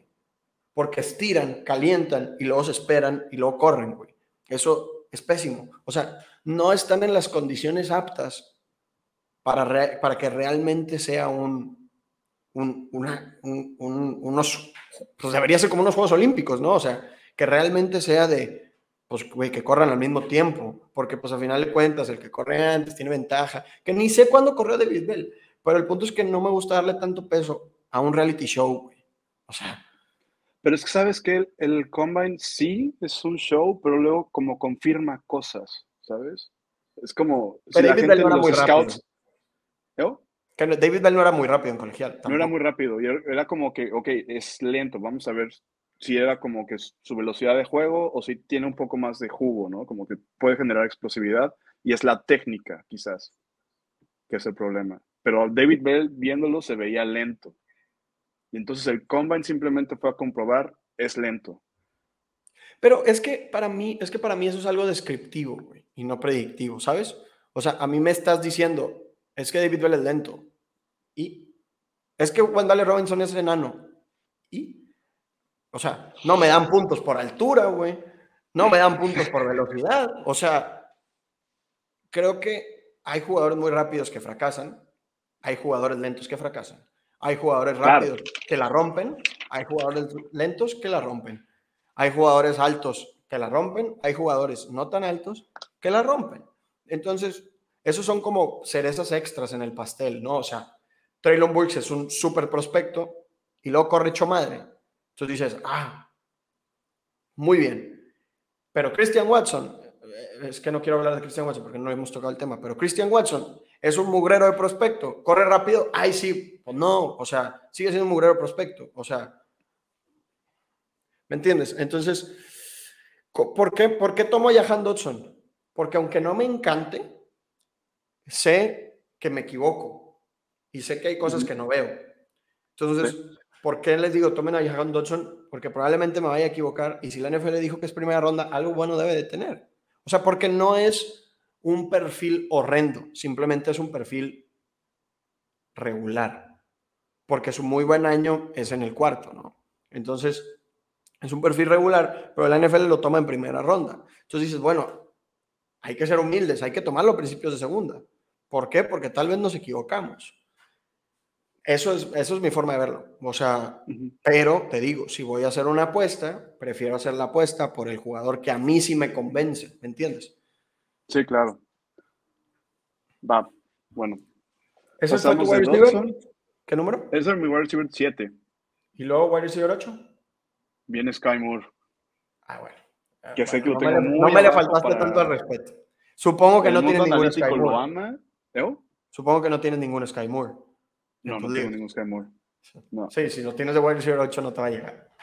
No, nunca. No, se está yendo en primera ronda. O sea, tú lo tomarías hasta en segunda. Yo, en segunda sí lo tomo, pero todos lo están tomando en primera ronda. Creo que es el, como el brillo, ¿no? De estar con Patrick Mahomes. Se están yendo por ahí, pero, o sea, Skymore me gusta. Este, buen college dominator, tiene el breakout age. Y lo que suele ser inusual es un prospecto que se declaró antes, viniendo de un programa pequeño, ¿no? Luego de Skymore, realmente no pude ver como que muchos partidos All 22, porque bueno, hay un servicio que ahí puedes como encontrar algunos partidos y estar viéndolos como All 22. Cuando empecé a hacer esto, solo tenían un juego. Entonces, realmente no puedo dar como que una opinión certera de, oye, en film me gustó esto. O sea, lo que pude ver es, corre buenas rutas intermedias y cortas. Este, dominó a Pete, porque digo, jugando una conferencia como que no tiene mucha competencia, me gustó mucho que contra Pete fuera muy dominante. O sea, lo tenía. Sí, contra Pitt tuvo 11 recepciones, 124 yardas y un touchdown. O sea, y viendo el juego, me encantó. Dije, ok, me gusta Sky Moore, pero no tengo como que mucho, muchos elementos parte film que puedo decir, ok, lo voy a poner por encima de Johan Dodson, lo voy a poner por encima de Jameson Williams porque no lo pude ver tanto. Lamentablemente es, no lo vi, no tengo con qué evaluarlo, no te puedo, o sea, no lo puedo subir, punto. O sea, a final de cuentas eso es. Si tu proceso es basado en film y no tienes film para evaluarlo, pues entonces no lo puedes subir al top 5. Sí, que bueno, no es completamente film, es como que es difícil porque no lo puedo cuantificar, que ahora ya sé, porque el otro día estaba escuchando un podcast de Jetpack Galileo y soltó su proceso ahí quizás el próximo año sí me anima como ya desglosarlo. Pero sí, como que combino, me gusta, sí, muy bueno. Me gusta combinar como que el perfil como de identificación de, ok, eso es lo que ando buscando, los umbrales que quiero tener, ya sea Breakout Age, el Speed Score, College Dominator, Early Declare BMI, también me importa mucho. Este, y ya después como que lo comparo, ¿no? Como viendo lo que puedo ver en film y si me gusta a mí o no el jugador, porque al fin y al cabo me ha pasado que me gustaba más otro jugador y por confiar en rankings de otras personas, tomé, por ejemplo, a Jalen Rigor por encima de Justin Jefferson y para mí eso es como que yo había visto a Justin Jefferson, sabía que era bueno y la gente como del mundo analítico y algunos también como de film les encantaba Rigor. Y ese ya fue un error que yo dije, no, voy a confiar en lo que yo hago y es mi proceso. Exacto. Y, cada año lo vas mejorando, ¿no? A final de cuentas. A mí, ¿qué es lo que me gusta de Sky Moore? Una de las cosas, y yo lo, yo lo tengo en mi hilo, o sea, nadie me puede decir que yo me subí al barquito.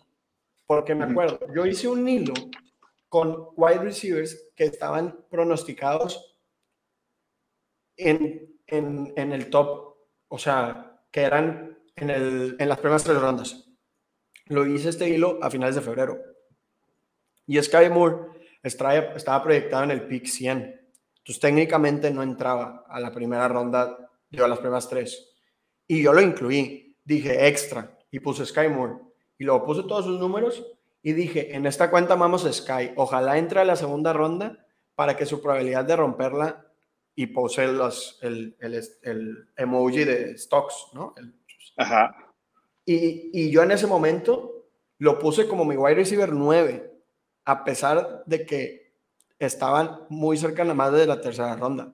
Entonces yo decía, pase lo que pase, yo lo voy a estar tomando a principios de segunda. ¿Qué fue lo que a mí me, hizo brincarlo? Fue que entrara a la segunda ronda. Pero luego aparte Mahomes, o sea, porque quieras que no es como un, es una, es una cericita en el pastel. O sea, porque Mahomes no es mi razón.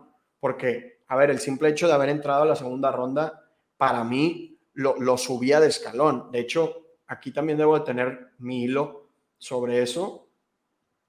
Y ahorita te digo en qué lo tenía. Pero a final de cuentas, mi, mi, mi amarlo no es Mahomes. De hecho, cuando cayó con Mahomes me enojé porque dije, todo el mundo se va a subir al barquito. O sea, ya fue, ¿sabes? O sea, ya no voy a poder tener tanto Sky Moore porque todo el mundo se va a subir al barco porque está con Mahomes y porque se fue Tyreek.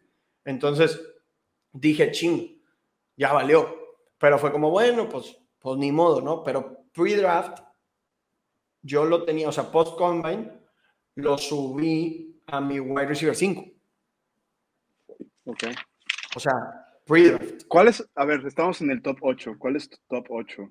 Mi top 8 es Drake London, Traylon Burks, Garrett Wilson, Jameson, Sky, Olave Ajá.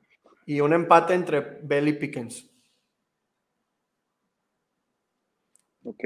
Solamente el AVE lo tienes muy abajo en comparación mía y también Ajá, o sea, básicamente en todo estamos similar, simplemente es diferencias en, en forma de eh, rankearlos por forma de jugar también, ¿no? O sea, como que Sí, siento que Olave y, y tenemos la misma opinión, simplemente para ti vale un poquito más el piso, entonces lo subes, para mí vale un poquito más, menos el piso, lo bajo. Entonces, o sea, no es tanto que... valga más el piso, es como que sé que me va a dar producción inmediata. Exacto. Y eso, en- al fin y al cabo, como que va a generar más Vale. valor y, y quizás los otros pierdan valor. Es que yo no, Y es que además a mí me no- gustaba no veo para tan mí era como segura esa producción inmediata. O sea, creo que, creo que yo, digo, no he hecho las proyecciones. O sea, apenas voy en... ¿Cuál iba? En Carolina, Cleveland. ¿no? Apenas voy en Cleveland. Cleveland. Pero viendo a Nueva Orleans, mira, déjame meter la de Nueva Orleans, como que, a ver, Michael Thomas, sí o sí. O sea, creo que hay factores, ¿no? Depende mucho de Camara y Michael Thomas. Porque Camara, sí o sí, por estilo de juego, se lleva en los juegos que sí, o sea, cuando sí jugó, la temporada pasada, promedió, déjame te digo, 20% de target share. Entonces, a Camara le tienes que poner 20. A Michael Thomas le tienes que poner, ¿qué te gusta? ¿25? Bajita la mano. Asumiendo, asumiendo que está Si salud. está sano. Ajá, asumiendo sano. salud. O sea, yo cuando hago proyecciones, es- o sea, es asumo salud. A menos que estén lastimados en este momento. Michael Thomas lleva un año y medio sin jugar y en tratamiento. Debe estar sano. Asumiendo salud, le das 25 a Camara. Digo, 25 a Michael Thomas, 20 a Camara. Ahí va 45. Jarvis Landry, creo que nunca ha tenido menos del 15. Le tienes No. que dar su 15. eh, Porque es un veterano, porque va a estar en la cancha. Tiene que tener su 15. Ya vamos en 60. Falta Olave. Falta los Tyrants, que siempre se llevan, aunque sean Un malos, 10%. un 15, o sea, entre todos, ¿verdad? Entre todos los Ujú. Tyrants, un 15. Ya vamos en 7-5. Y luego, los wide receivers malos, entre todos, se tienen que llevar un 10, ¿no? O sea, Sí. o sea el, el Kenny Stills, el Trequan Smith, el Deontay Harris, toda esa raza se va a llevar un ¿Sigue 10. Kenny Stills ahí? Ni sé. No, Kenny Stills estuvo la temporada pasada. Está Ajá. Callaway, Harris y Traquan Smith. Tre'Quan ¿no? Smith. O sea, entre los tres se van a llevar un 10, un 8 y falta el throwaway, que es un 3%. Entonces, ¿cuánto Sí. le queda a Olave? ¿12, 15? 12, La 15, clave es- pero La clave que es, estás- que Camara y que Michael Thomas no jueguen. sí, y que Ese puede tiro. pasar, ¿no? La suspensión. Y también lo que yo que te quería debatir es que ese target share que hablas de Michael Thomas es un target share que teníamos con Drew Brees, ¿no? Y mucho como que de Michael Thomas es slants, que era lo que Drew Brees le encantaba. Slant Boy, justamente. Por eso se terminó llamando Slant Boy y lo llenaban de targets. Y eso era el, volumen, era lo que hacía Michael Thomas. Ahora, ya no tienes a Drew Brees. Jameson Winston no se me hace que sea un quarterback que tenga mu- buena anticipación. Entonces, por eso no lo ves como que buscando estas áreas de la cancha, ¿no? Que sean, sean áreas intermedias. Entonces, no sé si por ahí como que quede bien emparejado Michael Thomas con Jameson, con James Winston. Es que mira, ahí te va los, el split de Michael Thomas con y sin Drew Brees. Tristemente no hay tantos juegos fuera de, de, de- de Drew Brees, ¿no? Son 60 juegos con Drew Brees, 10 puntos sin Drew, digo 10 puntos, 10 juegos sin Drew Brees. En puntos, voy a decir primero siempre el que es con Drew Brees. 18.5, 18.7. En recepciones, 7.22, 7.7. En touchdowns, 0.48, 0.3. En targets, 9.37, 9.6. ¿ok? En yardas, 8.4, 9.2. Entonces, no hay diferencia. Entonces, y creo que eso, eso de slant es bueno y es malo, porque, a ver, Michael Thomas es muy bueno en slants, pero también corre otras rutas, ¿no? O sea, Y a final de cuentas, o sea, su ADOT en, la, en su carrera, o sea, su, profundidad promedio de los targets anda como, o sea, no anda en 7, o sea, anda en tipo que 9, tal vez, 9 garras. No tengo es 7, 7, 8, 1, 9, 6. Entonces, probablemente es entre 8 y 9 y medio, ponle tú 8 altos, 9 bajos, esto en, en una temporada normal, que a final de cuentas es como el, sí es de los bajos, pero no nivel Waddle el año pasado, por. Y a final de cuentas, ¿qué vale más? ¿Tres recepciones de 7 yardas o una recepción de 15?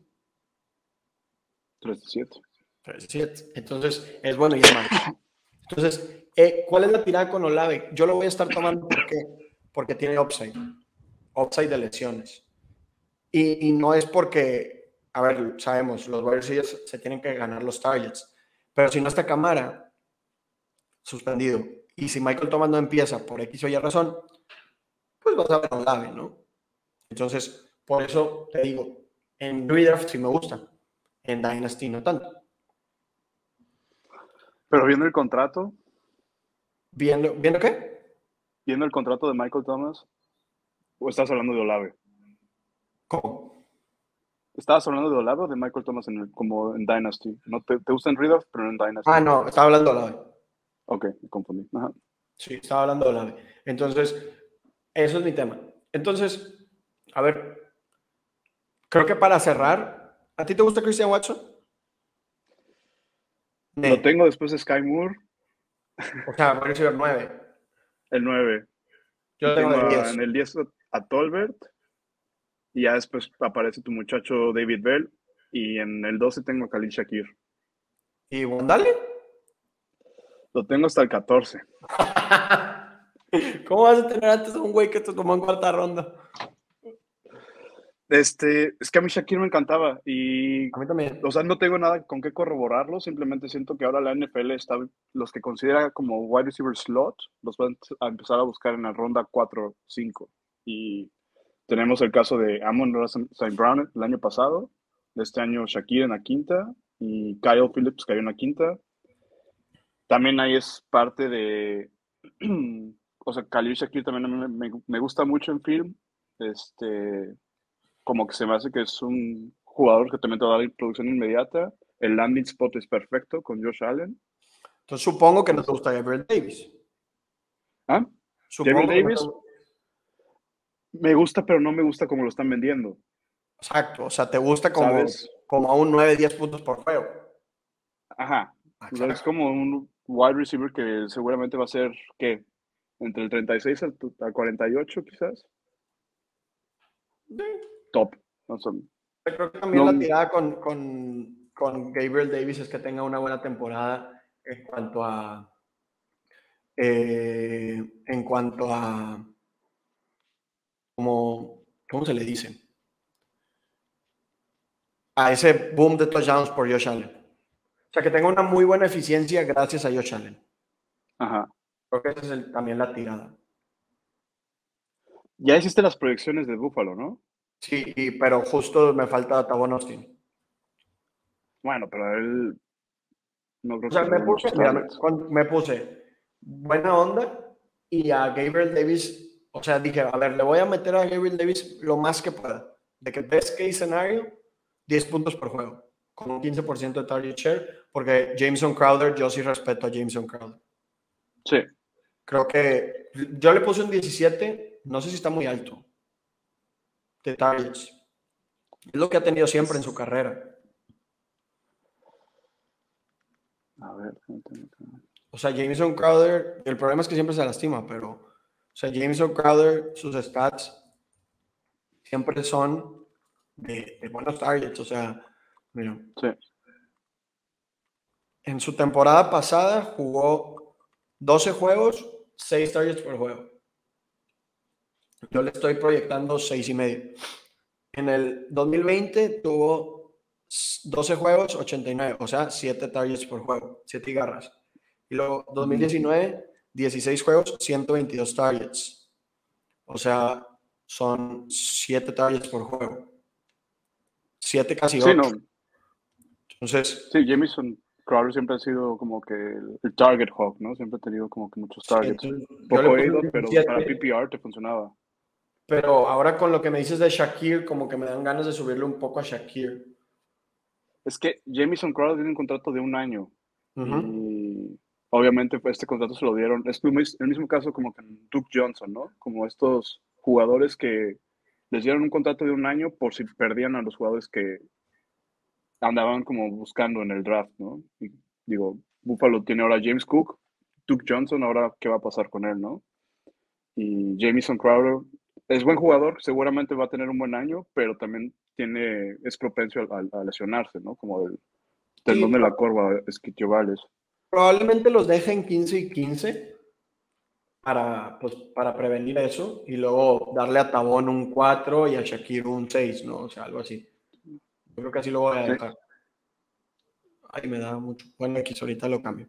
Eh, pero antes de salir, porque ya vamos a llegar a la hora y media, hay que hablar de David Bell y de Wendell Robinson, que creo que son nuestras diferencias más grandes. Sí. David ¿Tú Bell, David Bell lo tienes? Wide receiver 7. ¿Tú? Lo tengo como el wide receiver 11. Este... Es que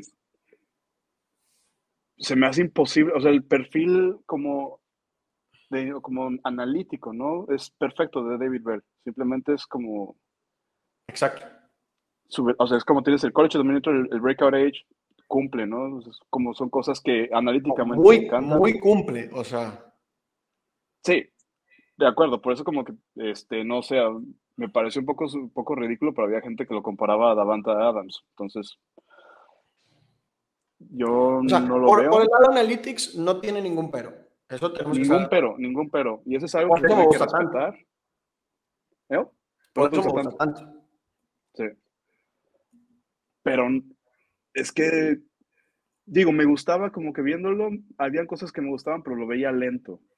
Y luego está el esquema que tienen en Cleveland, que suelen tener formación de 12. Este es con un running back y dos tight ends. Y está Mari Cooper. Y no estoy tan seguro que David Bell le gane la chamba a Donovan People Jones, que por eso hemos tenido también la discusión de quién va a ser el wide receiver 2, ¿no? Creo que es que ahí es que tú estás asumiendo, o sea, es que tú y yo estamos asumiendo cosas diferentes, porque yo asumo que van a cambiar de estilo de juego. Porque yo asumo, bueno, y en el primer año yo creo que de Sean Watson lo van a suspender seis partidos o cero. Sea, yo creo que a Deshaun Watson lo van a suspender entre 0 y 8. Y entonces creo, y bueno, futuro, pues Deshaun Watson pues ya va a poder jugar. Entonces, yo asumo que ese, o sea, esa formación 12 va a cambiar, o sea, que ya no va a haber tanta formación 12, ¿no? Yo creo que va a ser algo más como un running con Tyrant y tres receptores. Eso creo yo. Por eso, como que no veo mutuamente exclusivo el Donovan Peoples Jones y David Bell. Tal vez al principio de la temporada, sin Deshaun Watson, sí. Pero es que también creo que sí existe un escenario donde Deshaun Watson juegue porque el NFL no se quiera meter. Es lo que hablaba el otro día con Mago Gutiérrez. Le decía, porque leí un hilo de este, ay, ¿cómo se llama? El Drew Davenport. Davenport, ¿no? Davenport. Que decía, es que el tema con Deshaun es que faltan tres meses para la temporada y no va a haber una resolución. La temporada pasada, la NFL no lo suspendió, pero pues él no quiso jugar. Entonces la NFL no se vio forzada a tomar una decisión. Este año Deshaun Watson quiere jugar. Entonces la NFL tiene que tomar una decisión. ¿Cuál es el problema? Que si la NFL lo suspende, entonces la NFL va a decir, yo lo suspendo for my own findings, porque la NFL no lo puede suspender nada más por decir, ah, por lo que pasó en el jurado, porque el jurado no ha dicho ni que es inocente ni que es culpable y hay presunción. Sí, no, no hay dictamen aún. no hay dictamen y hay presunción de inocencia en Estados Unidos. Entonces la NFL no puede decir, ah, es por, por lo que está pasando en la corte. No se puede.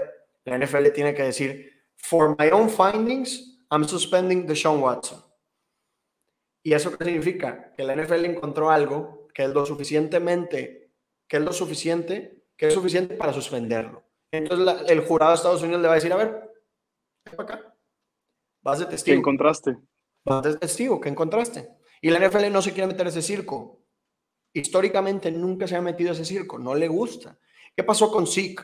La NFL, digo, la, el jurado dice, Ezekiel Elliott es inocente, y la NFL dice, bueno, pero lo que tú encontraste para mí es suficiente para suspenderlo. Ok, se vale. Pero si tú, NFL, das el dictamen antes que la gran corte, que la corte creo que en este caso va a ser la de Texas, pues entonces tú, tú eres, eres parte del, del, proceso, ¿no? Vas a tener que entrar como testigo, porque la decisión que estás tomando influye en el proceso legal, porque influye en la opinión pública, influye en lo que va a pensar the grand jury, ¿no? La, la gente que vota. Entonces, claro. La NFL probablemente se vaya a tener que esperar a suspenderlo en el 2023. Entonces, y otro aspecto también que había escuchado es, no les gustó para nada este contrato, ¿sabes? Como de tratar de, en dado caso, como esperar una suspensión para Deshaun Watson el primer año y por eso todo el dinero lo movieron a los años posteriores. Eso, según yo, no les ha de haber gustado y que todo haya sido garantizado. Exacto. Entonces, eso creo que también por ahí también creo que va una suspensión más a 2023. Para patear en el 2023. La NFL, yo creo que la NFL va a salir a decir, este año lo vamos a dejar jugar porque nos vamos a esperar a ver qué dice el proceso legal de Estados Unidos y en el 2023 se tomará un dictamen. Es un, no se están lavando las manos porque es un, lo vamos a suspender, dame chance. Y creo que va a jugar y creo que eso va a llevar a Cleveland a cambiar su forma de juego, a que, sol, a que haya más wide receivers porque está Deshaun. Y luego ese, es, creo que ese estilo de juego se quedaría, ¿no? Ya cuando Deshaun esté suspendido. Y a final de cuentas, bueno, ya cuando esté suspendido ya sabríamos quién es David Bell, porque ya lo habríamos visto jugar en su primer año. Entonces, simplemente también como que... exclusivo Bell y Donovan Peoples Jones, creo que es una forma de juego completamente diferente. O sea, no hay forma en que David Bell sea un field stretcher. no le dan las patas, Justo, y eso es lo que te iba a mencionar ahorita. Como está ahí a Mari Cooper y David Njoku, no veo como que por parte del esquema de Stefanski dónde puedas meter a David Bell, dado caso. Es que Mari Cooper tampoco es un target hog, o sea, no, no, no lo es. Bueno, pero, pero, se come un 20-21%. O sea, para mí a Mari Cooper no es excusa para él. O sea, si David Bell, no, o sea, jala para los dos lados. No creo que le estorbe, por lo tanto, no va a ser mi excusa. David Bell está Mari Cooper ahí y está en Yoku ahí. Pero David Bell tiene la mesa puesta. David Bell, si es bueno, la va a romper en su primer año. Si no es bueno, no la va a romper. O sea, no, no, no veo a Mari Cooper como un, ah, por culpa de Mari Cooper no la va a romper. No, señor. O sea, a Mari Cooper está ahí, en Yoku está ahí, pero David Bell, si es realmente bueno, obviamente los primeros 6, 8 juegos no la va a romper, porque eso tendría que ser extremadamente bueno, ¿no? Que es lo normal. Pero si en la segunda mitad de la temporada no la rompe, para mí es alguien que simplemente no pudo trasladar su estilo de juego de la NCAA a la NFL. ¿Qué pasa, no? Pero pues le puede pasar a cualquiera. Entonces, no veo a Mari Cooper como una como una excusa ni como un impedimento. Entonces, yo a David Bell me gusta, su precio está legal, o sea, es principios de segunda ronda, tampoco es así como que, ay, estás perdiendo mucho, pues ya no hay nada. No, no, no, para nada. O sea, es él o, muchas veces Jahan Dodson, que también tiene red flags, o Rachad White, que tampoco es como que es el Rory Macuno. Los corebacks, que ninguno tiene algo asegurado, entonces tampoco es como que está sacrificando mucho, ¿no? Tomando a David Bell en el 2.03, 2.0. Que digo, yo también lo he tomado en el 1.12, ¿verdad? Pero, pero pues. Ah, o sea, te encanta. George no me gusta Christian Watt, creo que ya he leído Christian Watson, no quería tomar a Rashad White en el 1.12, no me gusta James Cook. Dije, bueno, David Bell. Ok. A ver, dime de Christian Watson, porque yo lo tengo, o sea, para mí es como, tengo a Watson y a Tolbert por encima de Bell. A mí y Watson, no me gusta porque sus números no son espectaculares y estaba en... ¿Qué números? O sea, sus números de colegial. Porque digo, el Dominator lo tiene el 44. Sí, pero, o sea, también, todo, o sea, no tiene tantos reception yards. O sea, a ver, déjame abrir el perfil, dame un segundo. Aquí lo debo de tener. ¿Dónde está? Christian Watson. Yo tengo su weighted dominator en 35. Pero es que tú lo tienes que, lo modificas, ¿no? Ah, sí, es que tú lo tienes con mucho touchdown. Ajá. Sí, yo lo tengo en 35, que fíjate que como quiera tiene buena correlación, ¿eh? Sí, o sea, ¿qué umbral usas? Es, ¿cómo? ¿Qué umbral tienes? Como que para mí usualmente es un umbral que tenga mayor a 30. sí, mayor a 30. O sea, tiene, la verdad es que sus números no son tan malos porque tiene 3.9 yards per, team pass attempt, tiene 35 en reception yards y en weighted dominator. No es early declare. Sí, no. Y no sé, o sea, como que sus números no, me terminan de convencer para alguien que no jugó en División 1. O sea, y, ves sus números y es un jugador de jugadas largas. Y es así como, güey, pues, pues sí, estás jugando con los contadores, ¿verdad? O sea, obviamente. O sea, si yo agarro a. ¿Quién te gusta? Devonta Smith, güey, y lo pongo a jugar a lo de mis compas, los contadores, pues obviamente les va a poner una, una friega, ¿no? O sea, si lo pones a jugar aquí en Borregos, Monterrey, pues obviamente va a pasar corriendo y se los va a llevar a todos, pues qué, o sea, porque sí tiene el físico. Pero mi duda es, ¿realmente va a poder hacer ese doble brinco? O sea, porque no está, no está brincando un nivel, está brincando dos niveles. Sí. O sea, la exigencia ah, de división, pues se considera división 2, ¿no? Técnicamente. Técnicamente sí es la División 2. O sea, el brinco de la División 2 a la División 1 es considerable. Y el brinco de la División 1 a la NFL es considerable. El güey tiene que hacer doble brinco. Entonces, y, y, te digo, es el tipo de prospecto que la NFL sobrevalora. Un prospecto decente que corre rápido. Entonces, ah, y yo sí he visto que hay gente que dice que aparte como que tiene pedos para encontrar la bola cuando, o sea, gana el go y luego así como, eh, no, no la encuentra. El tracking, ¿no? Ajá. Como que no puede tiene problemas de tracking. Que en la NFL no puedes tener un problema de tracking. ¿Estás de acuerdo? Podría ser como Marcus Van Scantlin. Pero, digo, Christian Watson, la cosa fue que en el Senior Bowl dominó. Le fue muy bien, ¿no? Le fue muy, muy bien. Y como que hay algunos drills que se, yo lo veía y se veía muy bien. Obviamente es que si ves los juegos, Estoy de acuerdo, la competencia no te puede decir mucho, porque muchos de ellos van a terminar vendiendo seguros, seguramente, o ser contadores, no sé lo que sea. Este, pero, digo, su escenario donde se tuvo que como medir con gente que va a llegar al NFL, fue y la rompió. Este, y para mí es como que el Traylon Burks con... ¿Eh? Tú, tú, lo tienes de wide receiver 9, ¿no? Wide receiver 9, y también es... Ah, yo lo tengo wide receiver 10. O sea, ¿Eh? yo lo tengo wide receiver 10. Pero el problema es que si lo quieres, no, lo no pagas wide receiver 10. No, sí, no. Tienes que pagar wide receiver. Wide receiver 8, wide receiver 7. Ajá, ese es el tema. Y, sí, o sea, de hecho yo he visto Watson antes de Pickens. O sea, lo tienes que tomar en el 1.10 y se siente muy caro. Sí, es muy caro. Sí, sobre todo porque digo, yo tengo a Pickens como el wide receiver 5 y a Pickens yo lo veo que cae la segunda ronda. No, Pickens, Pickens se va después que Watson.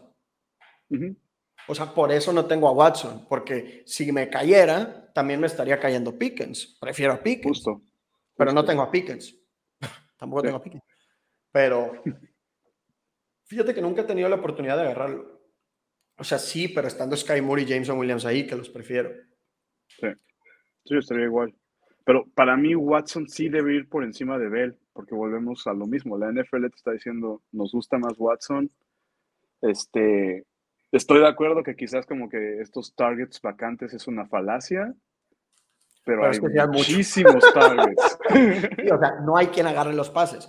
El problema es, ¿le va a tener suficiente paciencia Aaron Rodgers?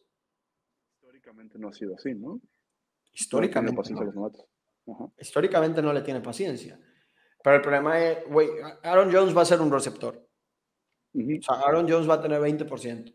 Tonya va a tener 10, 15. Y todo lo demás, a ver, yo creo que Sammy Watkins no le va a ir tan mal. O sea, siempre y cuando no se lesione, pero Sammy Watkins, Randall Cobb, o sea, ahí se van a ir campechaneando. Romeo Dobbs, que tampoco es malo, o sea, a ti te gusta, ¿no, Romeo Dubs? No, no me extrañaría que firmen a Odell Beckham Jr. cercanos a, Julio. o a Julio, cercanos a la temporada. Sí, a mí tampoco. o sea, de verdad no creo que Green Bay se quede así, güey. No, no lo veo, no lo veo. No, no. Se me haría un desperdicio de, de, un año de Aaron Rodgers. O sea, sí, no, aparte están contados, ¿no? No se me hace razonable. Pero, digo, lo pueden hacer, ¿verdad? Pero, pero no se me hace algo razonable. Y aparte ya hubo contacto con OBJ, ¿no? La temporada pasada. Sí, ya hubo un contacto con OBJ la semana pasada. Entonces, yo no creo que se queden así. Sí, bueno, ahora que lo dices, quizás sí debo de pensar más mi ranking. Pero digo, me, está el, upside, ¿no? Para mí Watson tiene más upside que Bell y que Tolbert. Por eso tengo a Watson en el 9. Es que Tolbert, digo, Tolbert lo puedes tomar a finales de segunda. Principio de incluso yo lo he visto en el 3-1, cae el 3-1 de repente. Sí, yo, fíjate que Tolbert me gusta, o sea, lo festejé cuando, cuando... Sí, sí vi el video. Cuando llegó, pero... Eh, o sea, no lo suficiente para tenerlo tan alto, ¿no? Al final de cuentas es alguien que no es Early Declare. ¿Dónde tienes a Tolbert? ¿Eh? ¿A Tolbert dónde lo tienes? Por el Ciber 12. Ok. O sea, no, no, no está. Mira, mi 12 es London Burks Wilson, Williams Moore Olave, Bell Pickens Robinson, Watson, Dodson, Tolbert. Es que tienes a. Bueno, mi parecer es que Robinson está muy alto. Ah, pero no, o sea, lo tengo muy alto porque o sea, es mi forma de dar la señal de que te cae en segunda, lo agarras. O sea, güey, porque muchas veces yo publiqué una foto, o sea, una foto en mis rankings y ya, no, no, no hay contexto. Entonces, esta es mi forma de dar la señal a la gente de que Wandale Robinson a principios de segunda, bueno, ni principios, a mediados de segunda ronda es un estilo.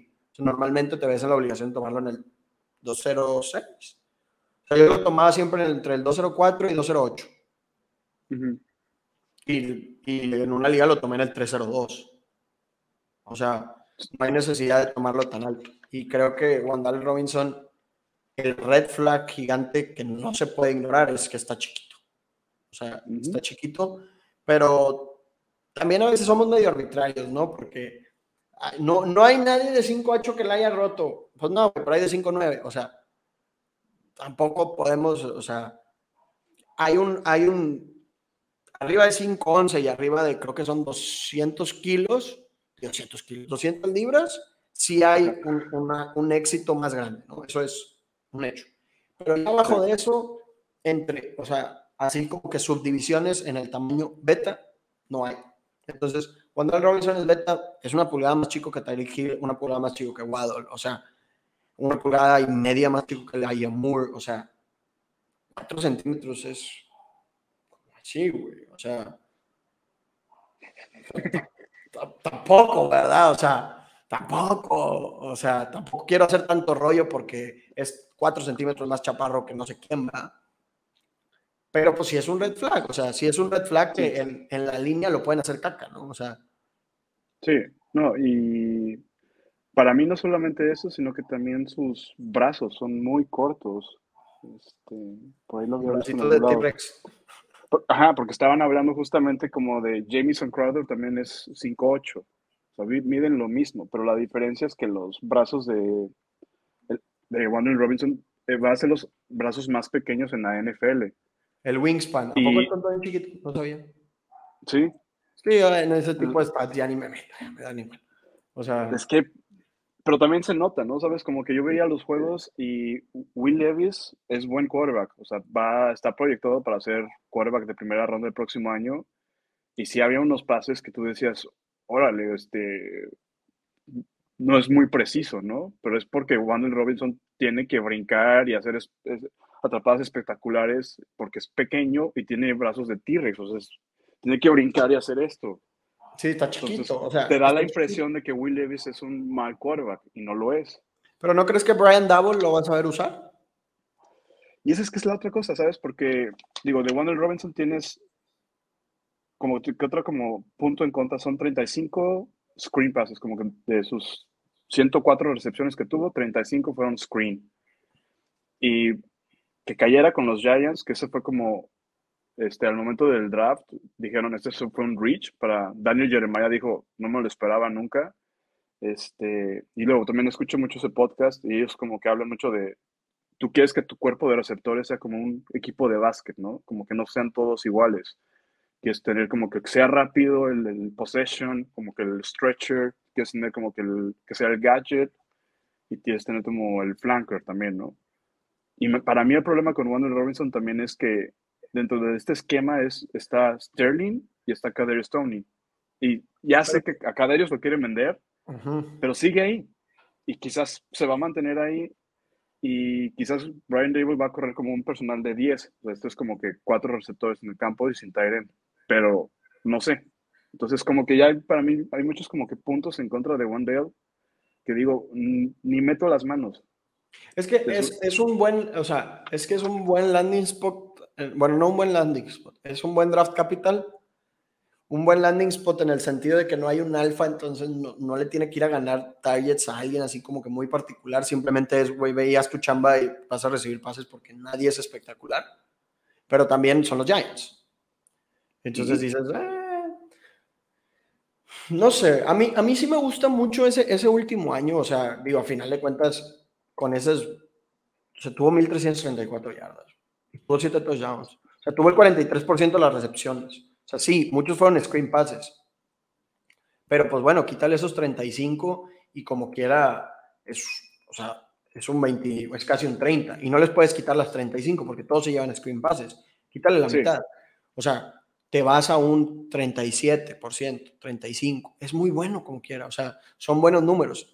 Y ese Claire le dieron la confianza de estar en segunda ronda, que, que digo, segunda ronda es bueno. O sea, a final de cuentas, si los Giants lo toman en segunda ronda es porque saben que en tercera ronda no les va a caer.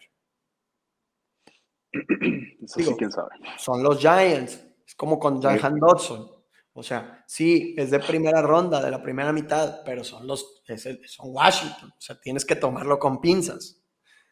Sí, claro, pero digo, de Jahan Dodson sabíamos que se iba a finales de primera o segunda. Brandon Mox tenía a Wendell Robinson a finales, de, segunda. cuarta.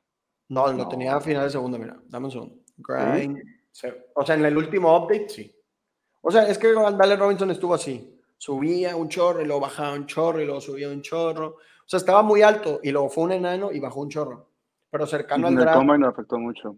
Sí, el combine. o sea, yo no sé ni por qué se presentó al combine. O sea, no se debió haber presentado al combine. No, no sé quién le aconsejó ir al combine. Eh, fue la peor decisión que pudo haber tomado. Era, güey, tú, que tu film hable y, ya, vámonos. A ver, por aquí, es que yo sí puse una, foto con el, con el, ay, es que no se carga Winding the Mox, ya ves que no es tan bueno, pero estoy seguro que pre era, mira, aquí está. El 21 de abril Wandale Robinson tenía 71.6, pero mira, ahí es que no te quiero compartir pantalla. Bueno, aquí comparto pantalla. Comparto pantalla. Ve. A mí lo que más me llamaba era que ve los puntitos azules.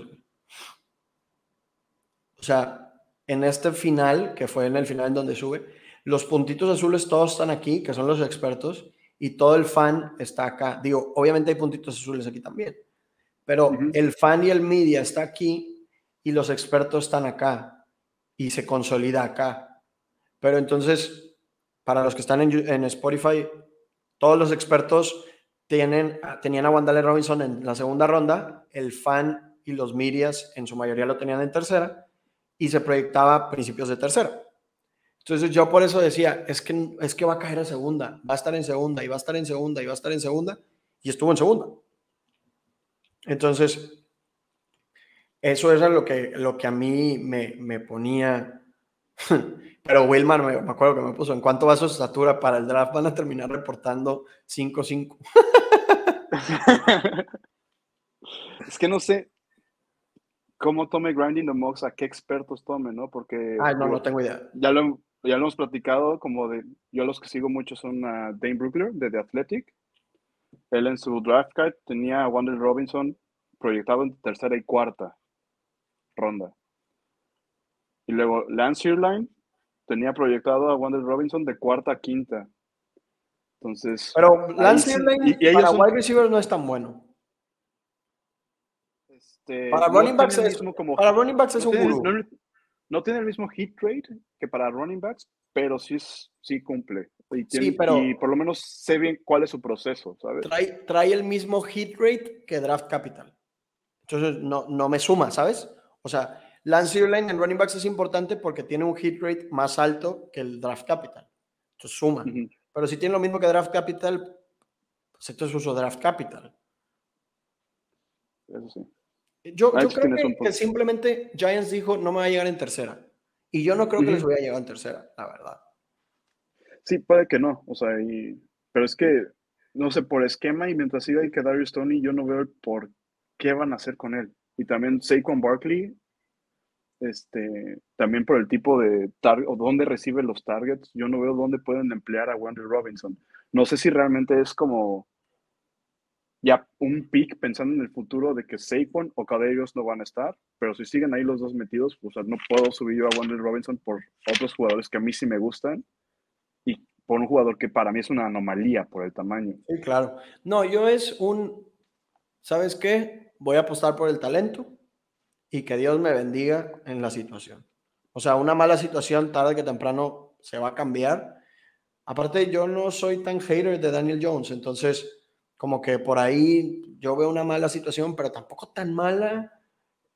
Y, y luego, pues no sé, o sea, digo, las situaciones malas cambian, ¿no? A final de cuentas, si a Giants le voy a ir mal, Brian Double va a seguir ahí, pero van a tener un coreback nuevo. Sí. Entonces, no sé, o sea, no, me gusta draftear por talento. La verdad es que Wandale lo puedes tomar a final de segunda, principios de tercera. Y yo creo que en ese rango ya es un, pues, güey, la NFL lo tomó en la segunda, tiene un buen perfil. O sea, no es como Alex Pierce, ¿no? Que, que lo toman en la segunda, pero ve su perfil y no, no llama. Llama un poco, ¿no? Un poquito, pero, pero tampoco, o sea, si me dices Wandale. O sea, tiene un buen breakout age, tiene un buen breakout age y el college dominero quizás sí no cumple, pero tampoco es tan malo. A ver, déjame lo vuelvo a ver aquí. Alex Pierce 26-2 de market share reception yards, 26-3 de dominator y no es early declare. O sea, ah. y, tenía buen coreback, o sea, Desmond Reader buen coreback. Ish. O sea, digo, no tenía Trevor Lawrence, ¿verdad? Pero pues no tenía a, tu tío, ¿verdad? O sea, era un güey que, que mínimo es top 3 días, o sea, día 2 en la NFL, ¿no? Sí y, estaba en cuarto año, Alex Pierce. A mí no me llama la atención. O sea, yo prefiero, ahí sí yo prefiero apostar anomalía de estatura que anomalía de producción. Sí, pero también el draft capital que tienen los Colts con Alex Pierce es en la ronda. De, Paris Campbell también. Sí, bueno, Paris Campbell ha sido un problema de lesiones. de lesiones. Cuando juega, sí ha tenido buenos partidos. Pues yo prefiero a Paris Campbell que a Calvin, que a Calvin Austin. ¿Que a Calvin Austin? Este año sí. Sí. O sea, en Dynasty no, pero, pero en este año sí. Pero bueno, ya, no, ya estamos casi llegando a las dos horas. Así Entonces, eh, pues. Ah, bueno, te paso un último dato. Perdón. Te paso un último dato de Shakir que a mí me llamó mucho la atención. ¿Dónde lo apunté? Que por eso para mí sí mantengo a Shakir como mi wide receiver 12 y es que también, o sea, además de su perfil, que obviamente el college dominator 40.8, breakout age 19 años, y un dato que me pareció interesante es que 75% de sus recepciones fueron o un first down o un touchdown. Entonces eso a mí me habla de que cuando necesitaba el equipo hacer algo, al que buscaban era Shakir y entregaba resultados. Me, estás convenciendo y no tengo target share que darle. Déjame en paz. y digo, Jamison Crowder tiene un contrato de un año. Entonces, ahí, y es una ofensiva con Josh Allen, que seguramente. Sí, es una, es una ofensiva muy valiosa, la verdad. O sea, muy, muy, muy, muy valiosa. Pero pues tampoco, no sé, o sea, tampoco me gusta apostarle tanto a un jugador que no llegó a ser día 2, ¿verdad? Pues esos son, para el NFL muchas veces terminan siendo desechables, ¿no? O slots, que es mi teoría que tengo que ponerle números para ver si es real o no. Sí, tiene que ganarle esa chamba a Jameson Crowder o esperarse al año 2. Entonces, pues bueno, habrá que ver. Pero bueno, esto sería todo, gente. Muchas gracias, Eric, por estar aquí. Muchas gracias por esta discusión. Ahí, pues bueno, nos pasamos de dos horas, pero no hubo episodio la semana pasada, entonces se compensa. Entonces, Eric, si quieres, déjanos tus redes sociales, dónde te podemos leer, dónde podemos ver tus artículos. Sí. Bueno, pues muchas gracias por la invitación. Este, creo que fue una muy buena discusión. Ahí voy a pensar Wander Robinson por encima de Alec Pierce. Y bueno, dos horitas, pero me la pasé muy bien. Este, a mí me encuentran en algunos artículos que escribo para Estadio Fantasy. Y si no en las redes, ahí discutiendo con el Mister sobre algunos prospectos o teoría de Dynasty. Pues bueno, gente, y ya saben, acá, pues bueno, arroba Mr. Martínez 9 y las redes sociales de Pase Pantalla, Pase Pantalla, guion bajo FF en Twitter, TikTok, YouTube, Twitter, TikTok, YouTube y Twitch. Entonces, muchas gracias por, por quedarse en estas dos horas. Les mando un fuerte abrazo y nos vemos la siguiente semana. Chao. Chao. Ah. Espera, es que quería poner la salida, pero bueno, ya ni